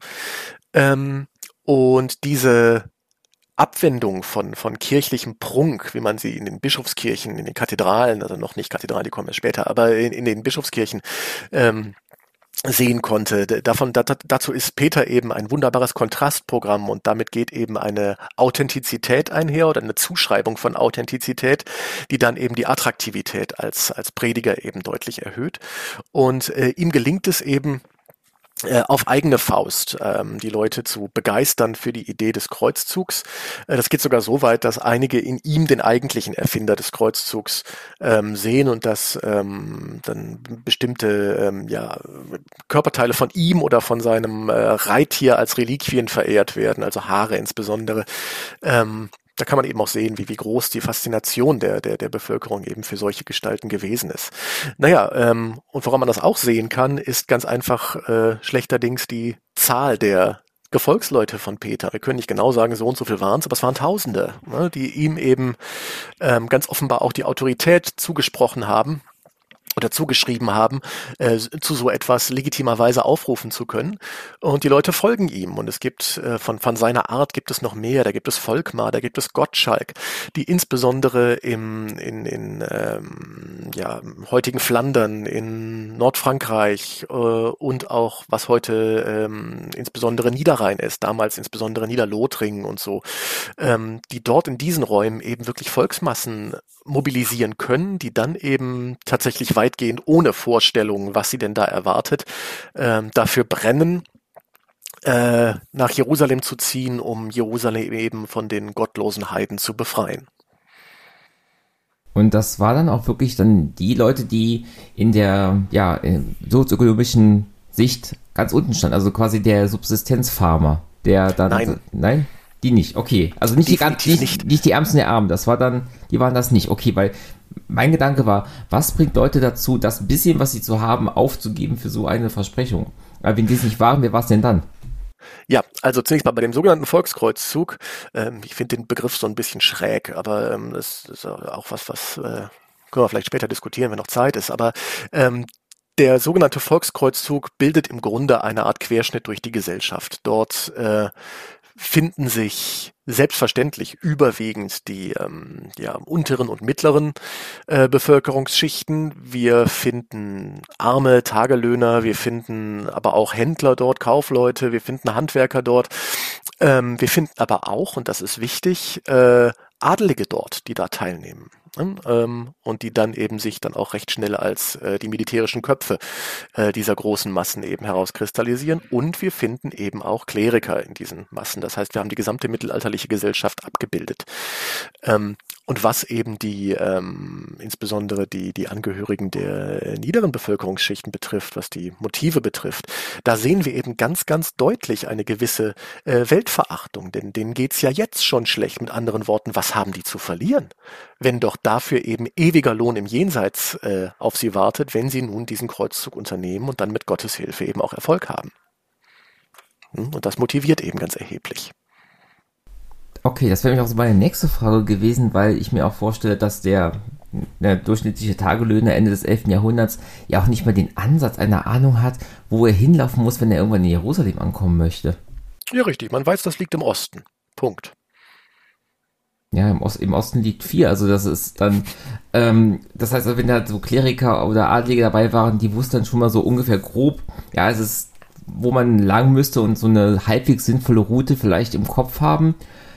Aber, ähm, also ich habe gar nicht mehr, weiß ich gar nicht, wo ich das her habe, aber ich habe irgendwo dieses Bild im Kopf, dass ich irgendwo mal was gehört habe, dass die dann in Speyer angekommen sind und da den Speyerer Dom gesehen haben und gefragt haben, sind wir jetzt in Jerusalem, weil sich auch viele Leute allein das als Bauwerk in seiner Pracht nicht vorstellen konnten, dass es sowas außerhalb von der heiligen Stadt überhaupt geben konnte. Ja, das gibt es immer wieder. Das findet sich allerdings auch in den Kreuzzugschroniken zur zweiten, sogenannten professionellen äh, Welle des, des ersten Kreuzzugs. Ne? Dass eben dann äh, dass das Volk mit dabei ist, die Nicht-Kombattanten mit dabei ist, die dann die Kinder in die einachsigen Wagen gesetzt haben und die eben dann äh, über die holprigen Straßen ziehen und die Kinder bei jeder Stadt, die sie passieren, ähm, schreien, ist das jetzt Jerusalem, ist das jetzt Jerusalem? Das ist natürlich auch so ein bisschen toppisch. Ne? Also, Sind wir ähm, schon da? Sind wir schon da. Genau, richtig. Das kennen wir alle. Halbe Stunde noch. Ne? Ähm, das, das kennen insbesondere Eltern kennen das oder aus der eigenen Kindheit kennt man das noch. Diese Reisen kommen einem unfassbar lang vor und in dem Fall sind sie es ja auch. Ähm, also man kann davon ausgehen, dass äh, einige wenige Leute eine ziemlich genaue Vorstellung davon hatten, wo man hinreisen musste, aber das Gros der Teilnehmer, insbesondere des Volkskreuzzug, aber eben auch der anderen Züge, äh, überhaupt gar keinen Schimmer hatte ne? und sich eben dann auf die Expertise bestimmter ähm, äh, Teilnehmer verlassen musste. Und wie gesagt, diese Perspektive kommt eben durch äh, den kontinuierlichen Handel und durch das Pilgerwesen. Man weiß im Grunde, wo man her muss. Also die, die wissen, wissen. Und da wir ja Speyer eben auch schon kurz gehört haben, ähm, was bei der Recherche natürlich auch bei mir rausgekommen ist, dass es halt ein Moment war dieser dieses Volkskreuzzugs, das in den in Köln auch in den Schummstätten dann auch mhm. ganz schnell zu antijüdischen Pogromen dann kam aus diesem ja. Volkskreuzzug heraus. Richtig, aus dem Volkskreuzzug hinaus. Ähm, ja, das ist ähm, eine Tja, eine, eine, eine besonders tragische Geschichte eben, weil die Juden ja nur wahrhaftig über, also eigentlich überhaupt gar nichts mit der Sache zu tun hatten. Ne? Also wir haben seit der Spätantike jüdisches Leben in, äh, in dem, was, was heute äh, Deutschland ist. Also 1700 Jahre feiern wir dieses Jahr jüdische Präsenz in, in Köln. Ähm, in der, im Frühmittelalter haben sich eben dann auch äh, anders, insbesondere an, an Rhein und Main eben dann ähm, jüdische Gemeinden ähm, gebildet, die dort eben ganz wesentlich zum, zum kulturellen Leben beigetragen haben und die auch eben für das Judentum überregionale Bedeutung äh, genossen haben. Äh, und die ja verschiedene Abteilungen des sogenannten Volkskreuzzugs haben sich dann ähm, gegen die vermeintlichen Feinde Christi vor Ort gewendet. Die Idee war auch, dass man für die, ähm, dass, dass man Christus rächen wollte. Und ähm, besonders für das, was man eben äh, Christus im, im Zuge seiner, seiner Leidensgeschichte zugefügt habe, seiner Passion zugefügt habe, wollte man sich rächen und insbesondere die ungebildeten ähm, Teilnehmer, das heißt nicht zwingend die, die äh, in der Gesellschaftspyramide, die ja methodisch total problematisch ist, aber Sie wissen, was ich meine, unten gestanden haben, ähm, sondern tatsächlich die ungebildeteren äh, Teilnehmer des Volkskreuzzugs haben sich dann darauf verlegt, Mensch, warum erst äh, bis Jerusalem warten mit der Rache? Lass uns doch die Juden, die hier sind, äh, direkt verantwortlich machen für die Passion Christi und äh, Gleiches mit Gleichem vergelten. Und so ist es dann eben dazu gekommen, dass äh, insbesondere unter der Führung eines Kontingents äh, eines gewissen Emichos von Flo Flohnheim, ähm, dass die jüdischen Gemeinden, die Schumstädte, also Mainz, Speyer, Worms so, ne, und äh, Köln, aber auch anderswo im Donauraum ebenfalls, ähm, die jüdischen Gemeinden äh, angegriffen haben, zum Teil wirklich äh, an, an, die, an den Rand der Vernichtung gebracht haben. Ähm, und anderswo ähm, immer noch genügend Schaden angerichtet haben und die jüdischen Gemeinden haben lange gebraucht, um sich von diesem Schlag zu erholen. Dabei ist ganz interessant, dass äh, die Juden ähm, ja eigentlich ähm, unter dem besonderen Schutz des Königtums im römisch-deutschen Reich gestanden, äh, gestanden haben und ähm, dieser diesen Judenschutz, das sogenannte Judenregal, also auch Einkünfte, die dann eben an, an äh, den König gezahlt werden äh, mussten, tatsächlich auch äh, verliehen haben sozusagen an lokale Machthaber und die dann eben ähm, zum Teil äh, wirkungsvoll, häufigst aber ähm, leider dann doch letztlich vergeblich versucht haben, die Juden zu schützen, indem sie sie in die äh, innerstädtischen Befestigungen zurückgezogen haben, indem sie sie auf verschiedene stark befestigte Burgen verteilt haben. Äh, hier und da hat das funktioniert, leider äh, häufig eben nicht. Ähm, man war auch äh, offenbar diesem Ansturm und diesem Fanatismus, äh, darauf war man überhaupt gar nicht vorbereitet, sodass eben viele Juden ähm, und die, die jüdischen Memoirbücher berichten uns davon.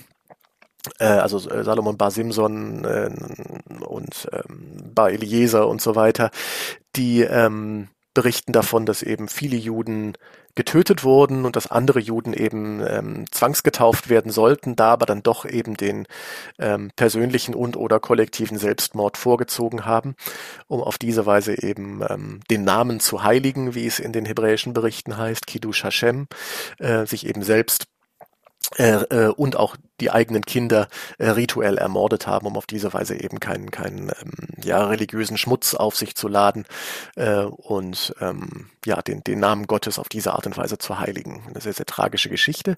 Ähm, aber das ist noch verhältnismäßig ähm, wichtig, gerade auch für, für Unterrichtszusammenhänge. Häufig wird ein, ein relativ direkter Bezug von diesen äh, Pogromen hin zum, zum Dritten Reich gezogen. Ähm, das ist so ein bisschen schwierig, weil es eben keinerlei rassische Kriterien für die Verfolgung eben gibt zur Kreuzzugszeit. Deshalb spricht man hier auch eben von antijüdischen äh, Ausschreitungen, von Antijudaismus, die man eben von dem Antisemitismus der Moderne unterscheidet nachdem man dann das äh, deutsche Rheinland dann doch verlassen hatte, ähm, ja, dann machte man sich ja noch auf den Weg Richtung Konstantinopel und Jerusalem. Wie lief dieser Volkskreuzzug dann ab? Ja, also es sind verschiedene Züge, die da unterwegs sind. Ich habe die Anführer schon schon genannt. Das sind dann eben äh, Peter, das sind äh, Gottschalk, Volkmar.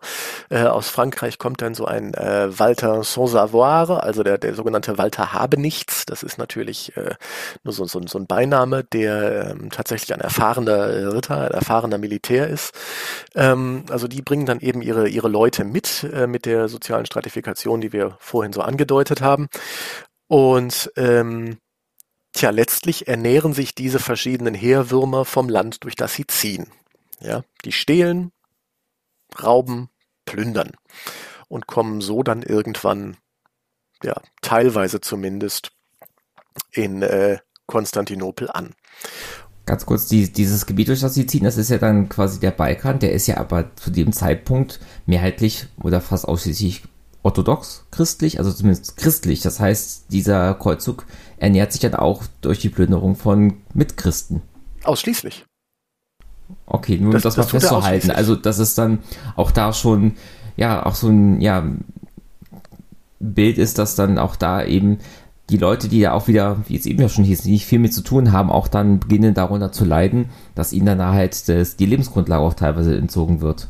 Völlig richtig. Also die durchziehen byzantinisches Territorium. Vorher haben sie ungarisches Territorium durchzogen äh, und hinterlassen tatsächlich da zum Teil Schneisen der Verwüstung. Ähm, was die äh, jeweiligen Machthaber dann eben auch dazu äh, führt, zum Teil militärisch gegen diese ähm, ja, wild gewordenen Horden da äh, vorzugehen. Ne? Und dass man eben alles dafür tut, die möglichst schnell vom eigenen Territorium runterzuschubsen. Und so ähm, sammelt man sich dann letztlich bei Konstantinopel, kommt da an und der byzantinische Kaiser ist äh, not amused, was ihn da erwartet, denn er hat ja sich so ein paar hundert Söldner versprochen gehabt und jetzt stehen da diese diese Massen, die ähm, alles andere als militärisch ausgebildet sind, zumindest überwiegend, äh, und die wie die Heuschrecken durch sein Land ziehen.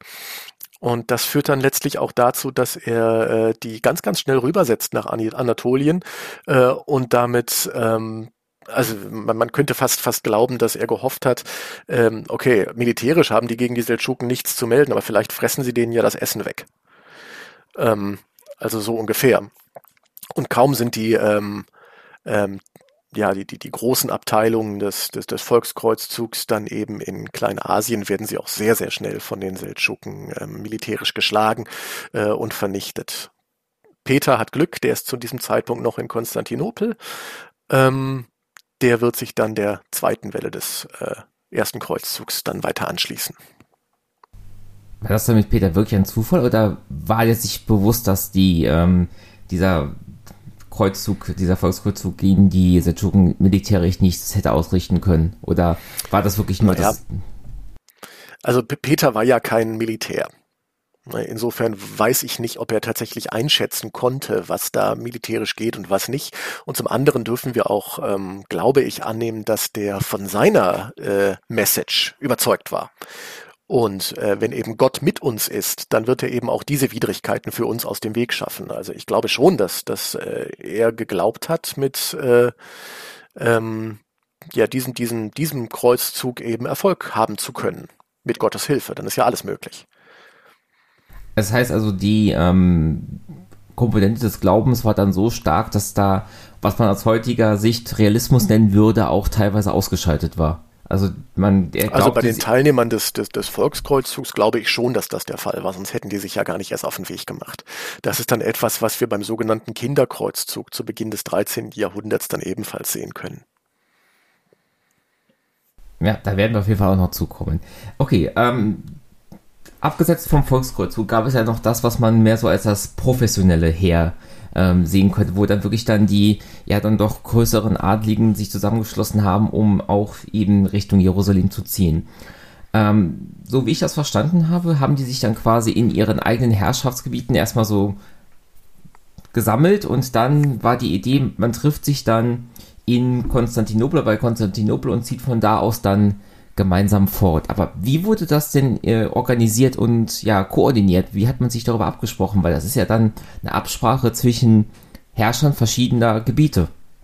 Ja, also das läuft verhältnismäßig einfach, denn äh, auch wenn es Herrscher verschiedener Gebiete sind, zum Teil auch unterschiedlicher Sprache sind, ähm, diplomatische Beziehungen haben ja schon seit jeher bestanden und Botschaften werden regelmäßig ausgetauscht. Also ähm, das ist so schwer nicht. Ähm, auch wenn, wenn, wenn die, die, die Wege eben länger beziehungsweise die, die Dauer äh, von, von, von Nachrichtenübermittlung eben im Vergleich zu heute natürlich ewig lang war, äh, aber stand man eben doch im, im steten Austausch. Ähm, ja, also erstmal sind die Kreuzzugsprediger entscheidend, die dann eben ähm, vor Ort eben das Kreuz predigen und dann eben die regionalen Dynasten davon überzeugen, dass es wirklich verdienstvoll ist, sich diesem Kreuzzug anzuschließen. Und weil die Zeit dafür eben reif ist, vor den Voraussetzungen, die ich eingangs genannt habe, ähm, ist dann eben das äh, äh die, die, die Antwort auf diese äh, auf diese, diesen Aufruf ist eben verhältnismäßig häufig positiv. Und ähm, wir können eben sehen, insbesondere dort, wo das Reformpapsttum über ähm, großen Rückhalt verfügt, dort ist die, ähm, die Response äh, tatsächlich sehr, sehr stark. Äh, andererseits können wir eben auch sehen, dass äh, dort, wo ähm, Urban der, der, der, der Zweite im Grunde über keinerlei Einfluss verfügt oder wenig Einfluss verfügt, wie beispielsweise in, äh, äh, in den Regionen jenseits des Rheins im, im Deutschen Reich, dass von dort verhältnismäßig wenig Teilnehmer eben kommen. Ähm, ja, und dann muss dieser Kreuzzug vorbereitet werden. Die Kreuzzugsvorbereitung finde ich persönlich eine sehr, sehr spannende Angelegenheit. Wir können dort eben sehen, wie ähm, diese regionalen Dynasten oder auch äh, Ritter, Adelige, wie auch immer, äh, dass die ähm, enorme ähm, Mittel, enorme fluide Mittel in irgendeiner Form locker machen müssen, um sich eben äh, auf diesem Kreuzzug standesgemäß verpflegen zu können. Die haben ja auch dann kalkuliert für eine lange, lange Reise. Man wusste, dass das ein weiter Weg ist und dass es noch länger dauern kann mit Belagerungen unterwegs, denn schließlich ist es ja dann doch irgendwie ein Kriegszug gewesen. Das wussten die Leute auch, ähm, so dass man eben für eine lange, lange Zeit kalkulieren musste und dafür war äh, Geld nötig, denn man wollte ja auch nicht irgendwie leben, sondern tatsächlich auch standesgemäß leben, denn man hatte ja einen gewissen gesellschaftlichen Nimbus zu erhalten, ähm, der mit der gesellschaftlichen Stellung einherging. Ja, also ein, ein Graf kann nicht mal eben so auf äh, so spitz auf Knopf kalkulieren und sagen, ja, ich brauche jetzt äh, ein Brot am Tag, sondern nein, nein, der muss natürlich mit einem bestimmten äh, mit einem bestimmten Gefolge unterwegs sein, was er eben auch bezahlen muss und das ist verdammt teuer. Das heißt, wir können eben sehen, wie diese diese Adeligen äh, zum Teil Haus und Hof verpachten, vermieten, verkaufen, äh, um die fluiden Mittel ähm, bereitstellen zu können, an diesem Kreuzzug teilzunehmen. Ein Kreuzzug ist eine sehr sehr teure Angelegenheit. Ja, äh, und nachdem das dann eben abgeschlossen ist, ähm, dann kann man sich erst auf den Weg machen und man hat sich ja eben dann vorher schon auf das gemeinsame Ziel Konstantinopel geeinigt, wo man sich dann eben versammeln möchte, um von dort aus weiterzuziehen. Ähm, es gibt verschiedene Hauptkontingente, die da unterwegs sind. Ähm, so das erste ist äh, Hugo von Vermandois, das ist der Bruder des französischen Königs, der mit einem verhältnismäßig kleinen Gefolge unterwegs ist, äh, mit einem verhältnismäßig kleinen Heer unterwegs ist und der auch als erster in Konstantinopel äh, ankom ankommt. Der hat ja wohl am wenigsten zu, zu organisieren, weil alles verhältnismäßig klar geregelt ist. Ähm, dann gibt es den, ja, vielleicht oder wahrscheinlich mächtigsten Teilnehmer, das ist äh, Raimund von Toulouse, der Graf von Saint-Gilles, der äh, gegenüber den anderen Teilnehmern einen ja, ein, einen Machtvorsprung hat, was seine weltliche Macht betrifft. Also seine Ländereien waren, waren größer als die des französischen Königs zu der Zeit, ähm, der auch der reichste Teilnehmer war, der allerdings ähm, Schwierigkeiten hatte, dass er mit den anderen Anführern der Kreuzzugskontingente tatsächlich die Sprache nicht teilte. Der sprach Provenzalisch, äh, während alle anderen eben ähm, des Französischen weitgehend mächtig waren. Und so stand er eben von vornherein so strukturell so ein bisschen außen vor. Nichtsdestoweniger war er eben äh, dem Papsttum auch eng verbunden. Ähm, der war in äh, Clermont, während der Synode war er dabei. Und tatsächlich hat es da wohl auch eine Inszenierung gegeben, die äh, dann dafür gesorgt hat, dass Raimund von Toulouse tatsächlich vom Papst das Kreuz selbst empfängt. Ja, also Vorbild und so weiter und so fort. Gleichzeitig aber auch Inszenierung von frommer Herrschaft. Ja, äh, andere wesentliche Teilnehmer, äh, die dabei waren, waren äh, der bereits genannte Robert von Flandern, dann der äh, Graf Robert von der Normandie, dann äh, Stefan von Blois, äh, dann eben auch die äh, Normannen mit äh, Bohemund von Tarent, der seinen Neffen Tankred mitnimmt äh, und großem Gefolge und schließlich äh, der Herzog von Niederlothringen, der uns bekannt ist als Gottfried von Bouillon. Das sind so die, die wesentlichen großen äh, weltlichen Herrscher, die sich äh, jeweils aus ihren Territorien auf den Weg machen. Gottfried beispielsweise verpfändet seine komplette, äh, sein komplettes Herzogtum, ja, also um, um eben diese äh, Kosten äh, aufbieten zu können. Dann braucht man natürlich auch noch eine geistliche Führung solch eines Unternehmens und das äh, wird dann Ademar, der Bischof von Le Puy. Und ähm, an ihm kann man eben auch sehen, welche Rolle äh, Raimund von Saint-Gilles da eben einnimmt, denn Le Puy gehört zum Einflussbereich des äh, Herzogs von äh, Toulouse. Die machen sich eben auf den Weg und äh, auf verschiedene Wege, besser gesagt, nach Konstantinopel und die dürfen dann auch direkt im Grunde ähm, das ernten, was denn der Volkskreuzzug für sie gesät hat, nämlich vor allen Dingen Misstrauen und Angst. Ähm, die müssen tatsächlich äh, reguläre Abkommen mit den jeweiligen äh, Territorialherrschern äh, äh, abschließen, um eben gefahrlos und versorgt jeweils die Ländereien durchziehen zu können, ähm, um eben genau das zu verhindern, was der Volkskreuzzug dann ähm, gemacht hat. Plünderungen, äh, Raub und Mord kommen natürlich auch vor, aber im Großen und Ganzen, zum Teil mit bewaffneten Eskorten der äh, Territorialherren, gelangen die ähm, Kontingente des, des, äh, dieser zweiten Welle recht schadlos und auch ohne größeren Schaden anzurichten nach Konstantinopel. Aber das ist wirklich so ein Tanz auf der Rasierklinge, weil die Versorgung eben schwierig ist von solchen Größenherren. Und wir reden hier insgesamt von einer Größe von, äh, tja, ähm, niedrige Schätzungen gehen von insgesamt so 60.000 Teilnehmern aus. Davon sind dann schätzungsweise 30.000 Kämpfer und 30.000 Nichtkombatanten. Es gibt äh, auch Schätzungen, die, die deutlich drüber liegen, einige wenige, die auch drunter liegen, aber da dürfen wir so ungefähr die Größenordnung ähm, schätzen. Ja, diese Leute wollen eben alle essen. Ne? Und entsprechend ist die Versorgung schwierig. Aber es gelingt eben dann so nach Konstantinopel zu kommen. Ist das dann auch so geregelt gewesen, dass dann jeder von diesen wichtigeren Herrführern dann für sein Kontingent verantwortlich war oder haben die so eine Art, ich nenne es mal Rat gebildet und sich dann abgesprochen, dass man dann für alle zusammen was Verbindliches ja, beschlossen hat?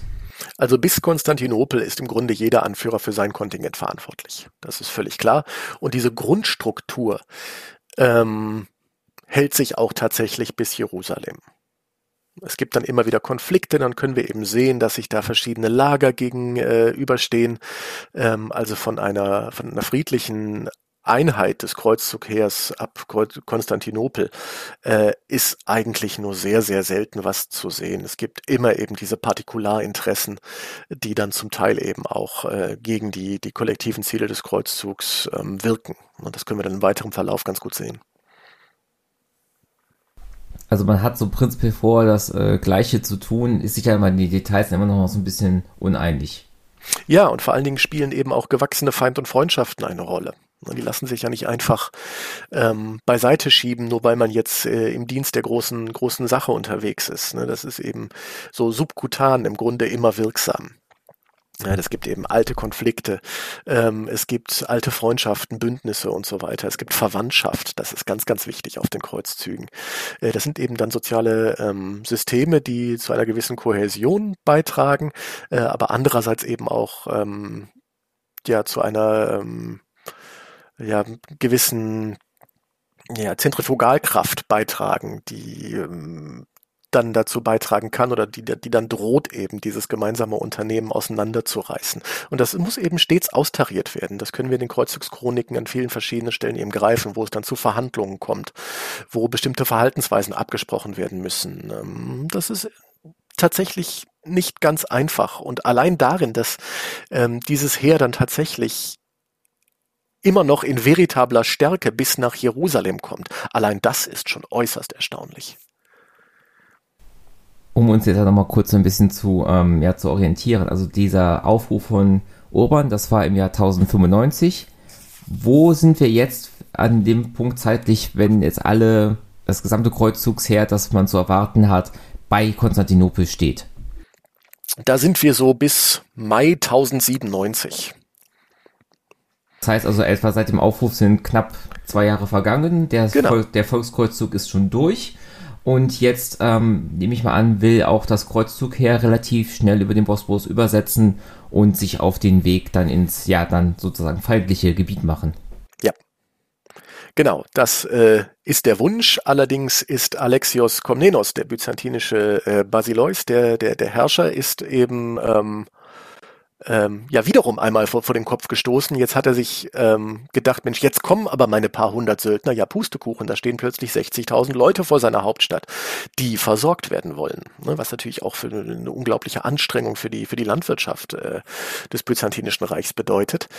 Ähm, Hinzu kommt noch, dass er, und hier sind wir bei den gewachsenen ähm, Feindschaften, dass er zum Teil eben ähm, tatsächlich seine alten Feinde vor seinen Mauern stehen hat, insbesondere nämlich die Normannen, mit denen er eben, wie, wie gesagt, äh, eine, eine lange Tradition der Feindschaft äh, pflegt.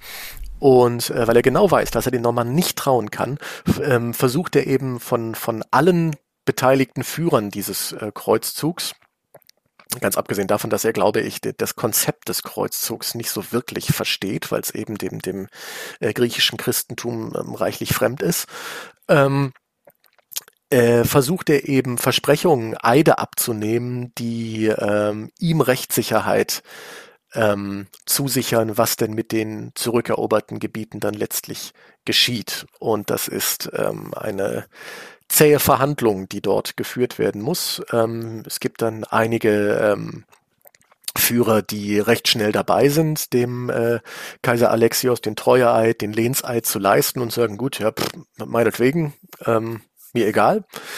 Ähm, dann gibt es Leute, die dies aus ähm, bestimmten Ehrgründen eben ähm, ablehnen. Dazu zählt unter anderem ähm, Raimund von Toulouse.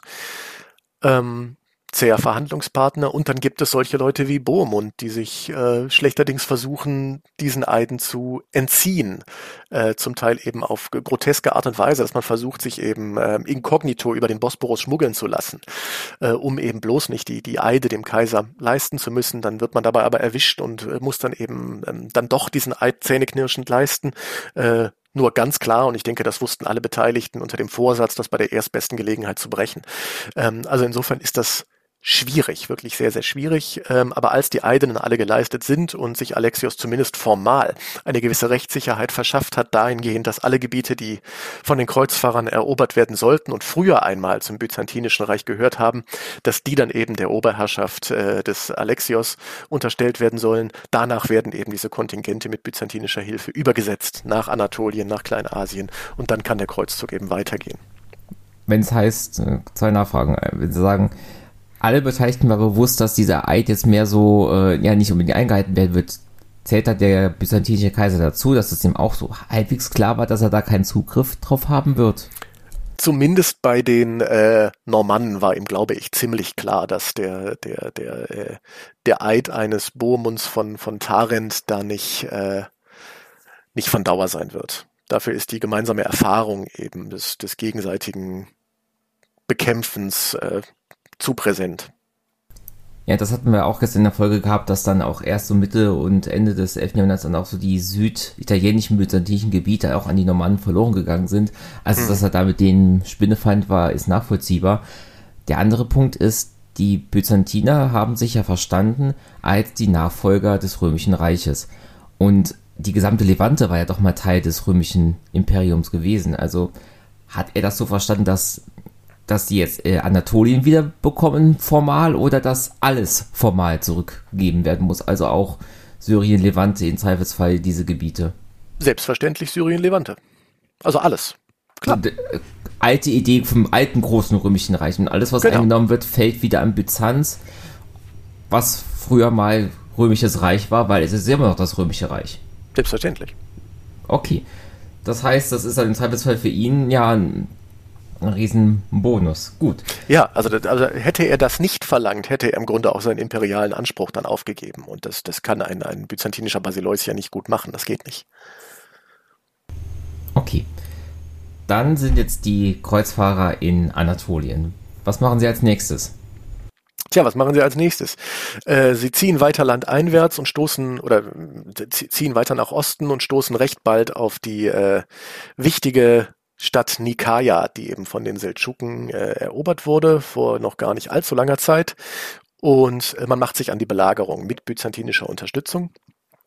Äh, und das ist eine ähm, ja, anstrengende Belagerung, weil die Seldschuken recht gut vorbereitet sind.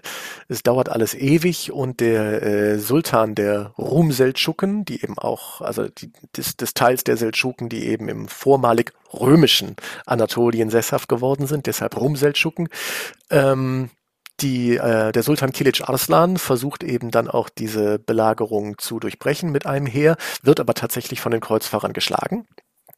Und äh, das führt dann dazu, dass sich die Stadt Nikaia, die alte Kaiserstadt, äh, sich ergibt, allerdings nicht den Kreuzfahrern, sondern den Byzantinern, ähm, weil man die eben kennt ne? und eben vor den anderen Barbaren weitaus größere Angst hat. Äh, ja, und das sorgt natürlich äh, dann für Verstimmung im, im Kreuzzugsheer, weil äh, damit eben die Kreuzfahrer im Grunde um den Lohn ihrer Arbeit gebracht äh, wurden. Zumindest verstehen die das so. Äh, sie haben den größten Teil an der Belagerung beigetragen und hätten insofern auch das Plünderungsrecht gehabt, was ihnen die Byzantiner natürlich, weil die eben ähm, die Stadt in, also ganz haben wollen, im Sinne von nicht kaputt, ähm, was die ihnen natürlich verwehren. Und das sorgt für sehr schlechte äh, Stimmung und für, für Zwist. Heißt das denn auch, dass dann, aber es waren aber keine wirklichen byzantinischen Truppen mit bei den Kreuzzugherren. Das heißt. Doch, doch. Waren doch, also es waren auch byzantinische Truppen mit dabei. Okay, das. Alexios sendet ein Kontingent von Soldaten mit. Ja, unter äh, der Führung des Generals Tatikios, der da auch äh, im Grunde als ortskundiger Führer auftritt. Und eben auch vor allen Dingen als Experte in Sachen der äh, Kampfkunst der Seldschuken. Und halt eben auch als Ansprechpartner offensichtlich für diese Kapitulation, dass es halt ihm angetragen wird und nicht den ja, Westeuropäern. Genau. Okay, das heißt, äh, Nicea ist erobert als erster Erfolg und dann ja, ist man ja auch erst noch in Kleinasien, will immer noch weiter. Genau. Ähm, das äh, Heer bricht recht bald wieder auf. Wie gesagt, enttäuscht von den Graeculi Perfidi und ähm, ja, stößt dann recht bald auf ein weiteres Heer von, von Kilic Arslan bei Dorileum und diese Schlacht geht ebenfalls für die Kreuzfahrer äh, positiv aus. Ähm, wenn man den Chronisten folgt, stand es da aber auch schon so wirklich äh, auf, auf Messers Schneide. Ähm, aber ähm, der Sieg gelingt und damit steht dann eben auch der Weg durch Anatolien frei. Und äh, recht schnell stellt sich heraus, dass die Seldschuken gar nicht mal das größte Problem sind, sondern vielmehr die ländlichen Gelegenheit, äh, Gegebenheiten und die äh, Hitze des Sommers sowie die, ähm, ja, die Knappheit des Wassers. Also viele, viele ähm, Teilnehmer ähm, ja, fallen diesen widrigen Bedingungen zum Opfer und weniger den, den Schwertern und Pfeilen der Seldschuken, sodass dann eben ähm, ja, als man dann tatsächlich äh, Nordsyrien betritt, dass da schon viele, viele, viele Tausende äh, Menschen das Leben gelassen haben auf dem Weg, auf dem Weg des Kreuzzugs. Dann war in meiner Recherche der nächste Punkt, dass es sich jetzt ähm, dann doch auch dieser äh, beginnt eine Uneinigkeit zu entwickeln im Kreuzfahrerheer und dass sich dann der Baldwin von Bologne abspaltet. Was ist da passiert? Was ist da passiert? Ja, wir dürfen uns das ja auch nicht so vorstellen, dass dieser, dieses große Kreuzzugsheer einfach äh, mit, mit Tunnelblick auf Jerusalem marschiert, ähm, in Reihe und Glied, sondern man, man nimmt seine Umwelt ja auch wahr und seine Umwelt nimmt auch diesen Kreuzzugs, äh, dieses, dieses Kreuzzugsheer wahr und versucht daraus bestimmten politischen Profit zu schlagen. Und äh, es ist tatsächlich so, dass ähm, möglicherweise noch in Anatolien eine, also erste Kontaktaufnahmen geschehen, äh, die vom, äh, vom christlichen Fürsten von Edessa eben ausgehen. Ähm, das, äh, also Edessa ist eine, eine Stadt, die in den lateinischen Quellen Roais genannt wird. Äh, heute ist das so Urfa. Und ähm, ja, diese Stadt hat einerseits eben unter den äh, unter muslimischer Herrschaft zu leiden, äh, andererseits ist sie auch heilsgeschichtlich wichtig, da kommen wir dann später vielleicht noch drauf zu sprechen. Äh, in jedem Fall nehmen die äh, Fürsten von von Edessa Kontakt zu den Kreuzfahrern auf äh, und ähm, Insbesondere ähm, als sich das Kreuzzugsheer in der Nähe der kilikischen Pforte, also Südosttürkei heute, äh, aufhält, in der Nähe von Tarsus, ähm, gelingt es eben den, den Armeniern Balduin von ähm, Boulogne, den äh, Bruder Herzog Gottfrieds, davon zu überzeugen, ähm, dort in Edessa zu intervenieren. Und ähm, das ist natürlich auch schwierig, weil ähm, Balduin ja eigentlich ähm, gelobt hatte, äh, Jerusalem zu befreien. Aber ähm, hier können wir eben sehen, dass er eine ja eine Chance, eine politische Chance, die sich ihm bietet, äh, ergreift. Ja, er macht sich eben mit, seinem mit seinem Gefolge, macht er sich auf den, auf den Weg. Das dürften nicht allzu viele ähm, Ritter gewesen sein, ein paar hundert möglicherweise. Ähm, also nicht, nicht, nicht Ritter, sondern Soldaten insgesamt. Ein, ein paar hundert dürften das gewesen sein, vielleicht ein paar mehr, die sich dann nach äh, Edessa aufmachen. Und ähm, dort wird dann Balduin in die politischen Ränkespiele, die dort eben ähm, geführt werden, ähm, eingeführt. Er wird äh, dann tatsächlich sogar äh, adoptiert von einem der ähm, Herrscher Edessas, um auf diese Art und Weise dessen Herrschaft eigentlich zu stärken. Ne? Schaut mal, ich habe hier diese, diese, diese mächtigen ähm, Söldner aus dem Westen äh, auf meiner Seite. Wer will da noch gegen mich ähm, antreten? Aber da hat dann dieser Herrscher alsbald den Bock zum Gärtner gemacht und es dauert nicht lange, bis äh, dieser Herrscher stirbt unter ungeklärten Umständen. Naja, und wer dann eben die Herrschaftsnachfolge antritt, ist eben dann der Adoptivsohn, nämlich Balduin von Boulogne, der sich dort eben dann eine eigene Herrschaft schafft und das sogenannte, die sogenannte erste Kreuzfahrerherrschaft installiert, nämlich das, äh, die Grafschaft Edessa. Also ab dann bezeichnet er sich auch als, als Graf von, von Edessa. Edessa ist, ähm, jetzt wie, wie rechtfertigt er das? Ne? Und das ist eben die, die äh, heilsgeschichtliche Bedeutung von Edessa. Nach der weit verbreiteten Abgar-Legende ist äh, eben sogenannter König der Erste gewesen, der sich zum Christentum hat bekehren lassen. Das heißt, auch hier stellt sich Balduin dann in eine heilsgeschichtliche Tradition und aus diesem Grund kann er eben rechtfertigen, dass Edessa als Ziel des Kreuzzugs legitim und wichtig ist für ähm, das eigentliche Kreuzzugsheer ist das natürlich eine Schwächung, wenngleich man eben auch ähm, sagen muss, dass er nicht allzu viele Soldaten weggeführt haben dürfte. Und da, um auch mal Zeit zu sagen, wir sind immer noch im Jahr 1097 jetzt. Das ist jetzt, also die, die Durchquerung von Kleinasien funktioniert relativ schnell. Ja, okay. recht schnell. Dann, also ich habe auch gerade mal nachgeguckt, also dieses heutige äh, Urfa, liegt dann ja quasi an der ähm, ja, Grenze zwischen, was heute Türkei und Syrien sind.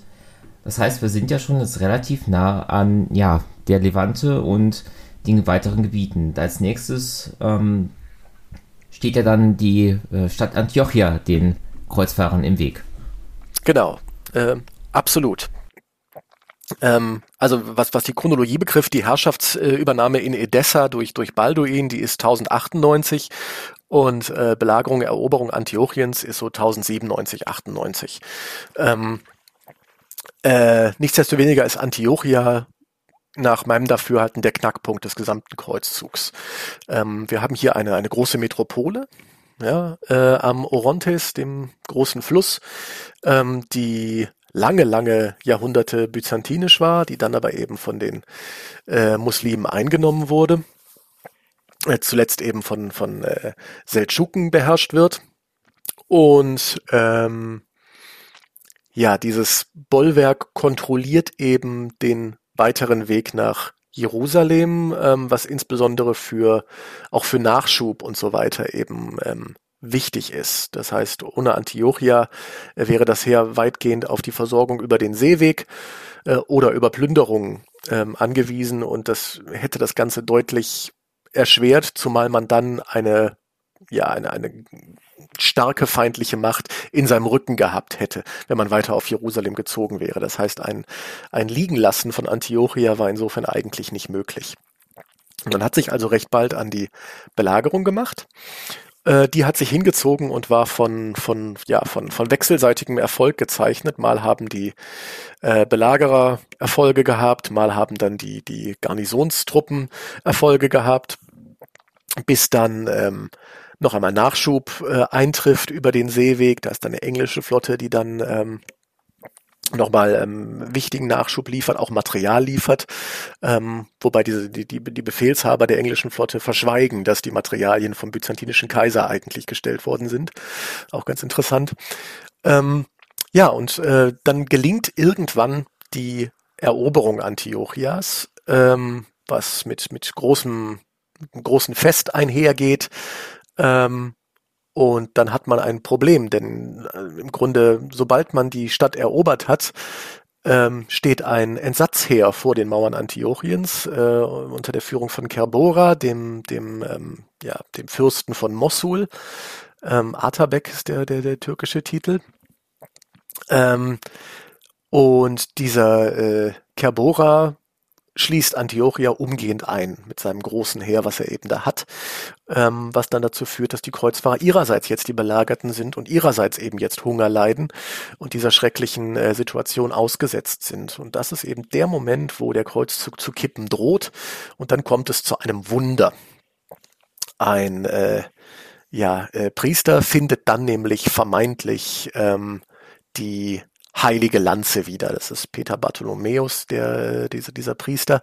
Und der findet vermeintlich die heilige Lanze wieder, mit der dann äh, der Legionär Longinus Christus am Kreuz gestochen haben soll, um zu überprüfen, ob er denn tot ist und so weiter und so fort. Äh, die heilige Lanze, eine, eine der zentralen Reliquien der äh, gesamten Passionsgeschichte, beziehungsweise des, der, der, der gesamten, ähm, des gesamten Neuen Testaments. Und ähm, mit dieser Hilfe, mit äh, diesem, diesem, diesem vermeintlichen Eingreifen Gottes, ähm, wird die Moral der, der Kreuzfahrer offenbar derart gehoben, dass man bei einem Ausfall die äh, Truppen Kerboras tatsächlich besiegen kann und zerstreuen kann. Und äh, dann steht der Weg nach Jerusalem eben offen. Das ist alles so ein, so, das ist das, das grobe Narrativ. Interessant ist eben, dass äh, selbst unter den christlichen Anführern des Kreuzzugs die Authentizität dieser plötzlich wie Kai aus der Kiste hervorgekommenen äh, heiligen Lanze, dass man die doch dann arg bezweifelt. Äh, also Ademar von Le Puy, der geistliche Anführer, bezweifelt die, die Authentizität. Es gibt einige andere, die sagen, das Ding ist doch nie im Leben echt. Äh, vor allen Dingen, weil man Teile der heiligen Lanze kurz vorher in Konstantinopel noch hat sehen können, äh, weil man zum Teil wusste, dass ähm, im Grunde die bereits die Ottonen im Heiligen Römischen Reich äh, die heilige Lanze als äh, Teil der Reichskleinodien eben ähm, ihr eigen genannt haben. Das heißt, ähm, drei heilige Lanzen parallel. Aber das hat eben die, die Masse der Kreuzfahrer nicht davon abgehalten, sich davontragen zu lassen, im Grunde auf dieser Welle der, der, der religiösen Verzückung. Ähm, Möglicherweise war das Ganze auch inszeniert und ähm, sehr, sehr clever geplant und dieses Auffinden der heiligen Lanze hat dann den letzten moralischen Schub gegeben. Äh, offenbar hat man bereits gehört, dass äh, dieses große Heer, was Kerbora da äh, nach Antiochia geführt hat, äh, längst nicht so äh, einig war, wie man das hätte denken können, dass es relativ offene Feindseligkeit im Umfeld von Kerbora äh, gegeben hat und dass seine Herrschaft wahrlich nur auf tönernen Füßen ruhte, ähm, so dass man eben gesehen hat, okay, wir haben jetzt die Chance mit einem wirklich äh, überzeugenden Angriff äh, den, den Belagerern zu zeigen, dass wir es echt ernst meinen. Und ich gebe euch Brief und Siegel drauf, dass sich beispielsweise die Abteilung auf dem linken und dem rechten Flügel, äh, dass die sich nicht in den Kampf einschalten werden, weil die wollen eigentlich, dass Kerbora verliert. So, ne? Und dass man auf diese Art und Weise eben dann ähm, das Ganze clever geplant hat. Wie dem auch sei, sei es die religiöse Verzögerung, sei es clevere Planung, der Sieg gelang äh, und in dem Moment ist dann wirklich der Weg nach Jerusalem frei. Und das ist dann der Punkt, wo sich plötzlich die Kreuzfahrer selbst im Weg stehen. Das ist aber jetzt erstmal ganz kurz der Punkt, wo ich jetzt mal da, äh, einhaken wollte. Ich hatte nämlich auch gesehen, also dieses Entsatzheer waren halt 200.000 Leute gegen damals noch geschätzt 20.000 Kreuzfahrer. Und ich habe mir gedacht, bei, selbst bei aller religiösen Überzeugung und vielleicht auch Fanatismus, ähm, 1 zu 10 ist dann doch eine ziemlich äh, harte Quote. Aber wenn es mhm. dann jetzt heißt, dann, dass dieses Entsatzheer in sich so zerstritten war, dass sie im Zweifelsfall auch gar nicht als diese 2000 Mann gekämpft haben, finde ich das dann durchaus auch nachvollziehbarer, dass das geklappt hat. Und ähm, auch interessant, dass, dass es auch damals dann schon große Fragezeichen gab, ob diese heilige Lanze echt ist. Aber ja, wie Sie auch gesagt haben, wenn das jetzt nur die, ja, die Anführer sozusagen sich ja diese Gedanken machten und dann der aber religiös bewegte Soldat dann im festen Glauben daran war, dass Gott jetzt wirklich auf deren Seite steht, dann ist es nachvollziehbar, dass dann auch dieser, ja, diese Schlacht dann doch im Sinne der Kreuzfahrer ausging. Sehr interessant. Äh, dann habe ich auch gesehen, auch da findet jetzt der quasi der zweite äh, Spurbruch statt, weil jetzt wird der zweite Kreuzfahrerstaat auch eingerichtet. Richtig. Äh, ich habe ja vorhin schon gesagt, und jetzt beginnen die Kreuzfahrer sich selbst im Weg zu stehen, denn äh, Antiochia wurde erobert und gehalten, also stellt sich die Frage, wer beherrscht jetzt Antiochia? Und die äh, byzantinischen Begleiter waren sich da verhältnismäßig äh, klar im Reinen und haben gesagt, ja, ihr habt einen äh, entsprechenden Eid geleistet. Selbstverständlich muss Antiochia an den byzantinischen König. Ähm, äh, Quatsch, König, äh, Kaiser zurückgegeben werden. Ähm, dass man tatsächlich byzantinischerseits auch äh, geplant hat, dort die Herrschaft anzutreten, kann man auch darin sehen, dass äh, offenbar bereits ein äh, byzantinisches Heer unter Führung des Kaisers auf dem Weg nach Antiochia war. Aber weil eben die äh, Situation äh, bevor Antiochia dann gefallen ist, so schlecht war für die Kreuzfahrer, haben einige der, der führenden Kreuzfahrer, unter anderem Stefan von Blois, äh, die Rückreise angetreten und haben dort auf der Rückreise eben dann dieses äh, neue byzantinische Heer ähm, getroffen und haben dann äh, denen mitgeteilt, die Lage ist aussichtslos, woraufhin die Byzantiner umgedreht haben. Ähm, was ihnen natürlich im Nachhinein als Verrat ausgelegt wurde, ist ja klar. Ähm, naja, Jedenfalls, äh, die Byzantiner waren sich völlig einig, das gehört uns, äh, während die Kreuzfahrer das Ganze vollkommen anders sahen und mittlerweile ähm, hatten die äh, Byzantiner auch äh, nicht mehr die, die, die, die Mittel, da tatsächlich die ähm, politischen Entscheidungen wesentlich mitzubestimmen. Äh, wer sich dann letztlich durchsetzt, ist äh, Bohemund von Tarent, der äh, eine Art ähm, ja, Sitzkrieg mit Raimund von Toulouse ausfechtet. Äh, keiner der beiden will dem anderen die Herrschaft über die Stadt überlassen, aber letztlich setzt sich äh, Bohemund von Tarent eben durch, so dass er eben ähm, den Titel des Fürsten von Antiochia annimmt und äh, dann die äh, anderen Kontingente eben äh, weiter nach Jerusalem fahren lässt. Ähm, und Bohemund ist tatsächlich so der, der, der Prototyp des, des, des Glücksritters bei diesem, ähm, bei diesem Kreuzzug. Ähm, Genauso wie, wie Balduin, die dann wirklich äh, ihr Glück in der Levante machen. Allerdings ist das wirklich eine, äh, eine Möglichkeit, die sich nur der absoluten Spitze der Kreuzfahrerheere äh, eben geboten hat. Die allermeisten hatten ähm, ja weder territoriale noch, noch äh, monetäre Interessen. Jetzt ist ja der nächste Punkt auch, dass ähm, während die Kreuzfahrer sich um Antiochia kümmern, Jerusalem selber dann von den Fatimiden besetzt wird. Also man faktisch jetzt gegen einen anderen ähm, Gegner los weiterzieht, als man ursprünglich ähm, ja auf dem Schirm hatte. Hat das in irgendeiner Art und Weise die ja, äh, Handlungen der Kreuzfahrer dann beeinflusst? Mm, nein, ich denke nicht. Ähm, dass das vielleicht machen sollen, also dass da vielleicht mit den andere Verhandlungen oder sowas möglich gewesen wären? Oder war man sich ja so einig, diese Stadt muss militärisch genommen werden, egal wer sie hält? Eben, also für, für die Christen spielt das im Grunde absolut keine Rolle, ob jetzt äh, Seldschuken, Fatimiden oder wer auch immer äh, Jerusalem besetzt hält. Die Stadt muss befreit werden. Die Hereditas Christi muss äh, dem, dem Christentum muss wieder unter christliche Herrschaft fallen. Ähm, es ist ganz interessant, dass natürlich jetzt andere diplomatische Kanäle äh, laufen, bespielt werden äh, mit den Fatimiden als Hauptverhandlungspartner. Ähm, all das äh, ändert sich natürlich, aber die, die, die Grundkonstellation bleibt gleich. Ähm, es ist auch dann ganz interessant, dass die Kreuzfahrer bei ihrem Marsch auf Jerusalem dann nur noch auf sehr, sehr, sehr, sehr geringen Widerstand stoßen. Das hält, äh, hängt unter anderem damit zusammen, dass die äh, muslimischen Lokalherren, die dort eben ähm, Herrschaft ausüben, dass die das Heer meistens durchziehen lassen. Ähm, und zwar unter der Bedingung, dass man dann doch bitteschön das eigene Land verschonen möge. Äh, aber da hinten äh, in der Nachbarherrschaft, da gibt's äh, sehr, sehr äh, fette Herden. Ähm, vielleicht könnte man dort doch ähm, plündern.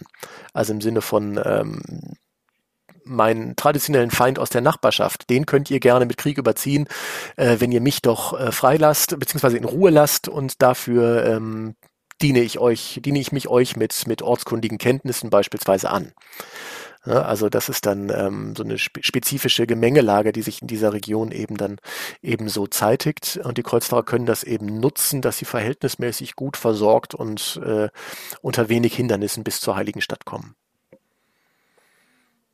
Und da kommen sie dann an äh, im Juni 1099 und ich kann mir gut vorstellen, dass äh, ja Sommer in der Levante ein schwieriger Moment ist, um dann eine ordentliche Belagerung ähm, aufzubauen vor allem jetzt unter der Maßgabe auch, dass von den ja ursprünglich 60.000 Leuten, die ja unterwegs dann durch Abspaltungen und Kämpfe und Schlachten auch viel weniger geworden sind, äh, dass es jetzt dann am Ende dann irgendwo ja schwierig ist, dieses Momentum, das man hatte, dann noch ja auf den letzten Metern durchzuhalten.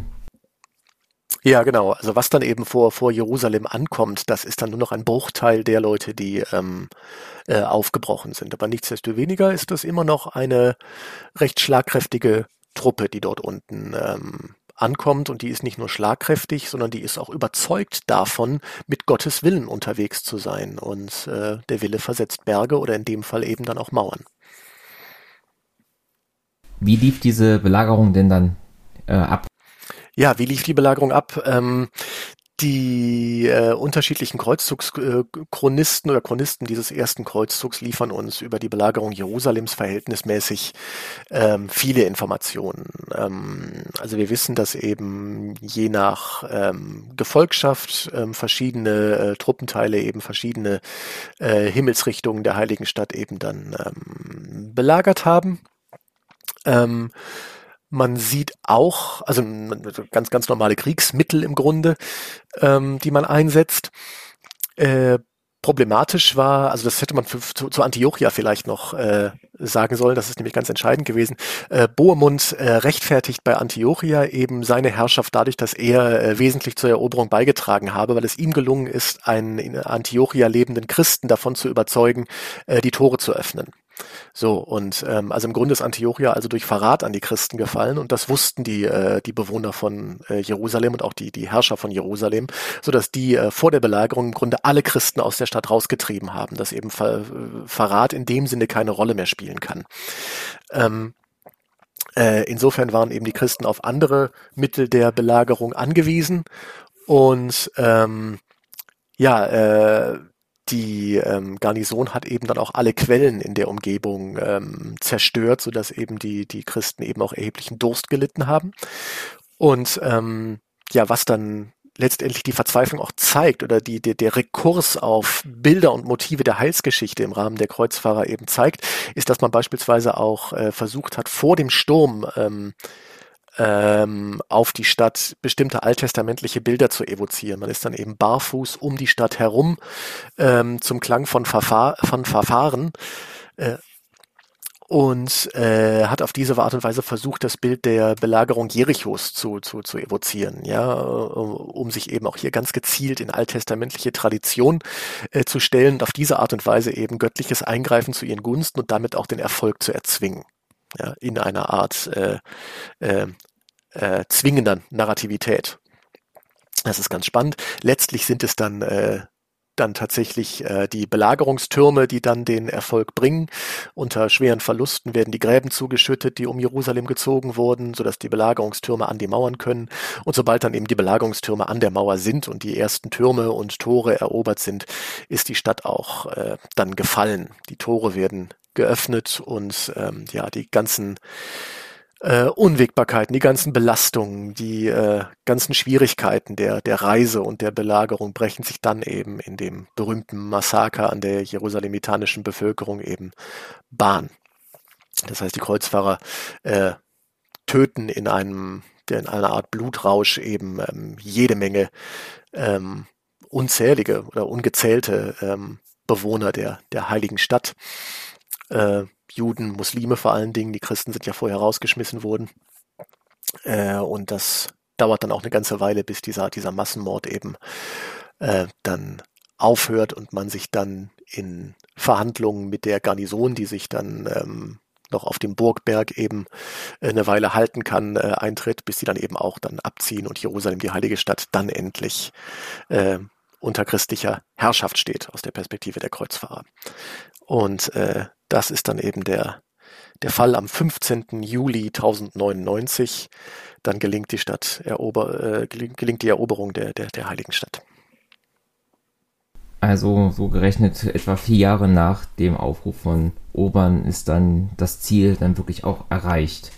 Mhm. Jetzt ähm, ist diese Stadt eingenommen. Wie konsolidiert sich die Herrschaft und ähm, wie reagiert die, ja man muss es ja leider sagen, überlebende Bevölkerung auf diese Herrschaftsübernahme? Ja, also ähm, es bleibt ja erstmal nichts anderes übrig, als mit den neuen Machthabern in irgendeiner Form zu, zu ähm, kooperieren, wenn man sein eigenes Leben in irgendeiner Form weiterführen möchte. Mm, und tatsächlich ist es auch so, dass sich recht bald ähm, auch für die, für die äh, neuen christlichen Herrscher herauskristallisiert, dass ähm, man hier nicht ähm, völlig ohne Juden und Muslime leben kann. Das heißt, äh, es dauert nicht lange, dann werden wieder jüdische Händler, ähm, muslimische Händler hier und da eben ähm, zugelassen in der Heiligen Stadt ähm, so dass man hier eben nicht nicht nicht völlig ähm, autark in in, ähm, in Subsistenzwirtschaft dann eben verbleiben muss. Ne? Also das, das, das ist eben nicht der Fall. Ähm, aber vielleicht viel wichtiger für den Abschluss des Kreuzzugs ist eigentlich ähm, eine eine weitere Schlacht, die geschlagen werden muss, denn ähm, die Fatimiden aus Ägypten schicken recht bald ein ansehnliches Heer äh, nach, nach Palästina, um die äh, äh, die Christen eben äh, dann wieder herauszuwerfen, beziehungsweise ähm, diese Barbaren dann auch äh, angemessen zu bestrafen. Ähm, dieses Heer kommt allerdings nur bis Askalon und dort stellen sich dann eben die verbliebenen Kreuzfahrer denen entgegen und erneut wieder alle Erwartungen gelingt in einem Überraschungsangriff der, der Sieg über die äh, Fatimiden, äh, sodass mit dieser Schlacht bei Askalon dann tatsächlich die Herrschaft ähm, der der Kreuzfahrer über weite Teile der Levante konsolidiert ist. Und jetzt, ähm, nach dieser Schlacht, dann habe ich mir auch die Frage gestellt, was machen jetzt die, äh, ja, die Soldaten und auch dieser Begleittross, der bei so einem Heer immer mit dabei ist, ähm, siedeln sie sich dann dort an oder treten den Rückweg an? Was sind da die, die Entscheidungen, die da getroffen werden? Ja, auch das ist äh, recht interessant zu sehen. Der überwiegende Teil der äh, Überlebenden des, des, des Kreuzzugs macht sich nach der Schlacht äh, von Askalon auf den Heimweg. Ja, und da sieht man eben auch, dass man das Ganze eben als Pilgerfahrt begriffen hat. Hm? Äh, und eine Pilgerfahrt endet eben damit, dass man wieder nach Hause kommt. Also ähm, der Großteil bricht äh, die Zelte ab im Heiligen Land und macht sich auf nach Hause. Eine Minderheit bleibt da und versucht eben die Herrschaft weiter zu konsolidieren. Ähm, zu dem Zeitpunkt haben wir drei Kreuzfahrerherrschaften. Das ist Edessa, Antiochia und äh, Jerusalem. Ähm, alsbald kommt dann eine vierte dazu. Die Provenzalen werden Tripolis erobern und dort eben dann die Grafschaft Tripolis einrichten. Ähm, äh, was vorher noch vielleicht interessant ist, ist die Frage der äh, Herrschaftsorganisation in der Heiligen Stadt, ähm, weil man nämlich sich nicht so wirklich schnell einig werden kann, wer denn jetzt über Jerusalem herrschen soll.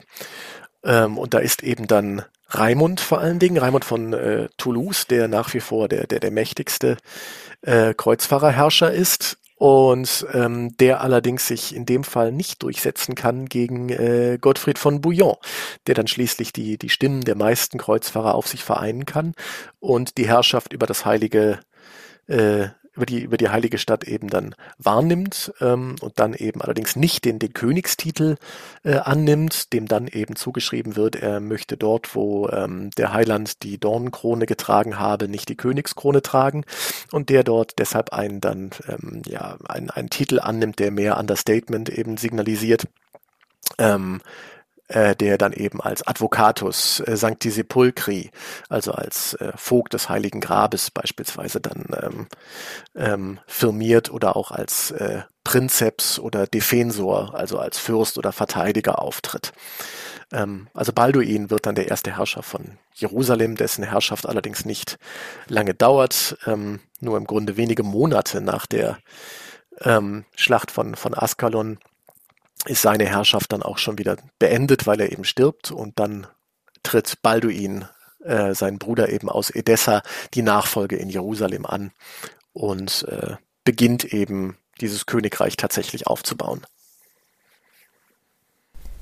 Kam dann die Nachricht, dass der Kreuzzug ähm, erfolgreich war, dann auch über diese heimkehrenden Soldaten und anderen Menschen dann nach Europa oder beziehungsweise jetzt mal vorher noch anders gefragt, fällt mir mal gerade auf, Inwieweit war man denn in Europa dann über den, den Verlauf des Kreuzzugs, so während er passierte, informiert? Ja, man war recht gut informiert weil äh, die Kreuzfahrer beispielsweise Briefe nach Hause geschrieben haben. Die Kreuzfahrerbriefe sind eine sehr, sehr interessante Quellengattung, die wirklich die, die, die Nöte und die alltäglichen äh, Bedürfnisse dieser Kreuzfahrer eben ähm, ganz, ganz wunderbar eben ähm, in die Jetztzeit transportiert. Ähm, das heißt, die Leute wissen schon relativ gut Bescheid. Ähm, die ähm, Rückkehrer haben ähm, tatsächlich relativ viel über die Kreuzzüge berichtet und es gibt da ein, ein ähm, recht prominentes Beispiel, was ich eben schon ähm, genannt habe. Stefan von Blois, der eben während der äh, entbehrungsreichen Belagerung von Antiochia seine Zelte abbricht und nach Hause zurückkehrt. Es ist doch alles vergebens. Und der dann eben zu Hause angekommen ist und vom Erfolg des Kreuzzugs hört, der stand sich im Hals. Also äh, seine ähm, Frau ist dann äh, auch im Grunde, also das ist eine Familienschande, die er auf sich geladen hat, die dann eben auch das, das künftige Kreuzzugsengagement der Familie äh, Blois äh, dann eben bestimmt. Also das ist dann wirklich ähm, ein Problem. Ähm, davon ge gelaufen zu sein im Grunde, wo, wo doch völlig klar war, dass dieser äh, von Gott gewollte Kriegszug zum, zum Erfolg führen würde. Äh, aber dennoch, Stefan von Blois ist so jemand, der eben ähm, wirklich ähm, wunderbare Informationen liefern kann. Äh, ganz abgesehen davon dürfen wir natürlich auch von äh, Kaufleuten und, und äh, Schifffahrtsbesatzungen ähm, Nachrichtenübermittlung erwarten, die eben zur Versorgung der, der Kreuzfahrer beigetragen haben. Insofern ähm, das Abendland ähm, weiß recht gut Bescheid. Natürlich knallen dann die Korken, als man von, von der Eroberung äh, Jerusalems hört. Wer hingegen nicht mehr von der Eroberung Jerusalems äh, hört, ist äh, Urban II. Der ist mittlerweile ähm, verstorben. Aber sein Nachfolger wird es auch noch ziemlich gefreut haben, dass, der, ja, genau. dass quasi das, die heilige Stadt unter seinem Pontifikat nunmehr eine sozusagen christliche Stadt ist. Also es ist, äh, was, was Urban betrifft, ist es verhältnismäßig äh, ähm, tragisch, weil ähm, also die, die heilige Stadt am, am 15. Juli äh, erobert wird und äh, er stirbt am 29. Juli. Also aller Wahrscheinlichkeit nach hat er nicht mehr von der Eroberung Jerusalems ähm, gehört. Dafür sind die Wege einfach zu, zu weit. Ja, ähm, also vielleicht hat er auch davon, ähm, also von der Belagerung Jerusalems hat er auf jeden Fall erfahren. Ne, aber äh, nicht vom, vom Erfolg des Unternehmens, das er so maßgeblich angestiegen hat, äh, ange, ähm, angefacht hat, ausgerufen hat. Ähm, der Nachfolger Pascal ist der äh, zweite, der ähm, Tja, der, es hat dann halt eine Weile gedauert, bis man einen neuen Papst gefunden hat. Im, im Grunde ist die, die Nachricht, ähm, dass Jerusalem erobert worden ist, in einer Zeit in den Westen gelangt, in der gerade entweder kein Papst äh, amtiert hat oder Paschalis sein, äh, sein Episkopat gerade erst angetreten hat. Aber dennoch, ne, das ist aber natürlich eine, eine Freudensbotschaft und dergleichen. Ich kann mir vorstellen, dass jetzt in äh, Byzanz dann die Reaktion etwas verhaltener gewesen ist, vor allem wenn man bedenkt, dass eben diese ja mehr oder minder dann doch schon erwarteten Schwurbrüche, die ja dann auch eingetreten sind und dass äh, ja bis auf jetzt Nicea ganz am Anfang relativ wenig Gebiet ähm, wie an die Byzantiner zurückgefallen ist. Natürlich werden die sich gedacht haben, einerseits, dass dann jetzt diese ja, äh, verschiedenen muslimischen Herrschaften jetzt äh, eingeschränkt worden sind. Aber das, was man ja ursprünglich abgemacht hatte, ist ja nicht passiert. Korrekt.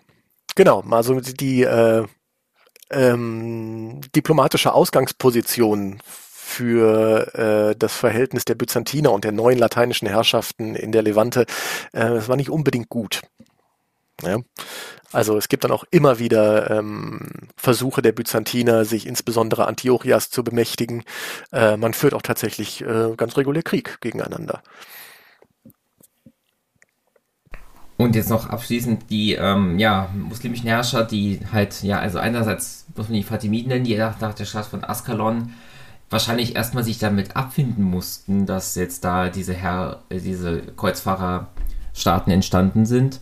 Ähm, diese ganzen kleineren ähm, ja, äh, Reich, Reiche, die ja, wie vorhin beschrieben, in der Levante waren und quasi das Kreuzzug her so halbwegs durchgelassen haben. Wie haben die denn auf diese, ähm, ja, auf diese neuen Umstände reagiert? Man hat sich arrangiert. Ähm, das hängt vor allen Dingen damit zusammen, dass sich die äh, Kreuzfahrer im Laufe des Kreuzzugs den Nimbus der Unbesiegbarkeit verdient hatten. Ähm, also sie galten im Grunde als unbesiegbare Barbaren aus dem Westen, ähm, weil sie jede noch so ausweglose Situation ja eben ähm, erfolgreich ähm, gemeistert hatten und jede Schlacht, zu der es gekommen war, siegreich bestritten hatten.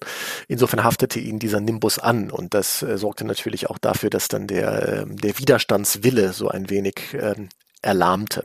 Zumal, wie gesagt, man sich äh, recht bald mit denen eben ähm, arrangieren konnte. Man hat dann eben ähm, auch tatsächlich äh, Lehnsverträge geschlossen. Man hat ähm, tatsächlich eine Integration dieses, dieses Raumes, kann man eben sehen, eine, eine äh, herrschaftliche Integration dieses Raums. Bündnissysteme äh, entwickeln sich eben auch und die sind äh, völlig selbstverständlich, sind die äh, interreligiös. Ganz klar. Das heißt, der, die Einstellung war schon, die sind jetzt gekommen, um hier zu bleiben und dann müssen wir eben in dieser neuen politischen Realität damit klarkommen. Ja.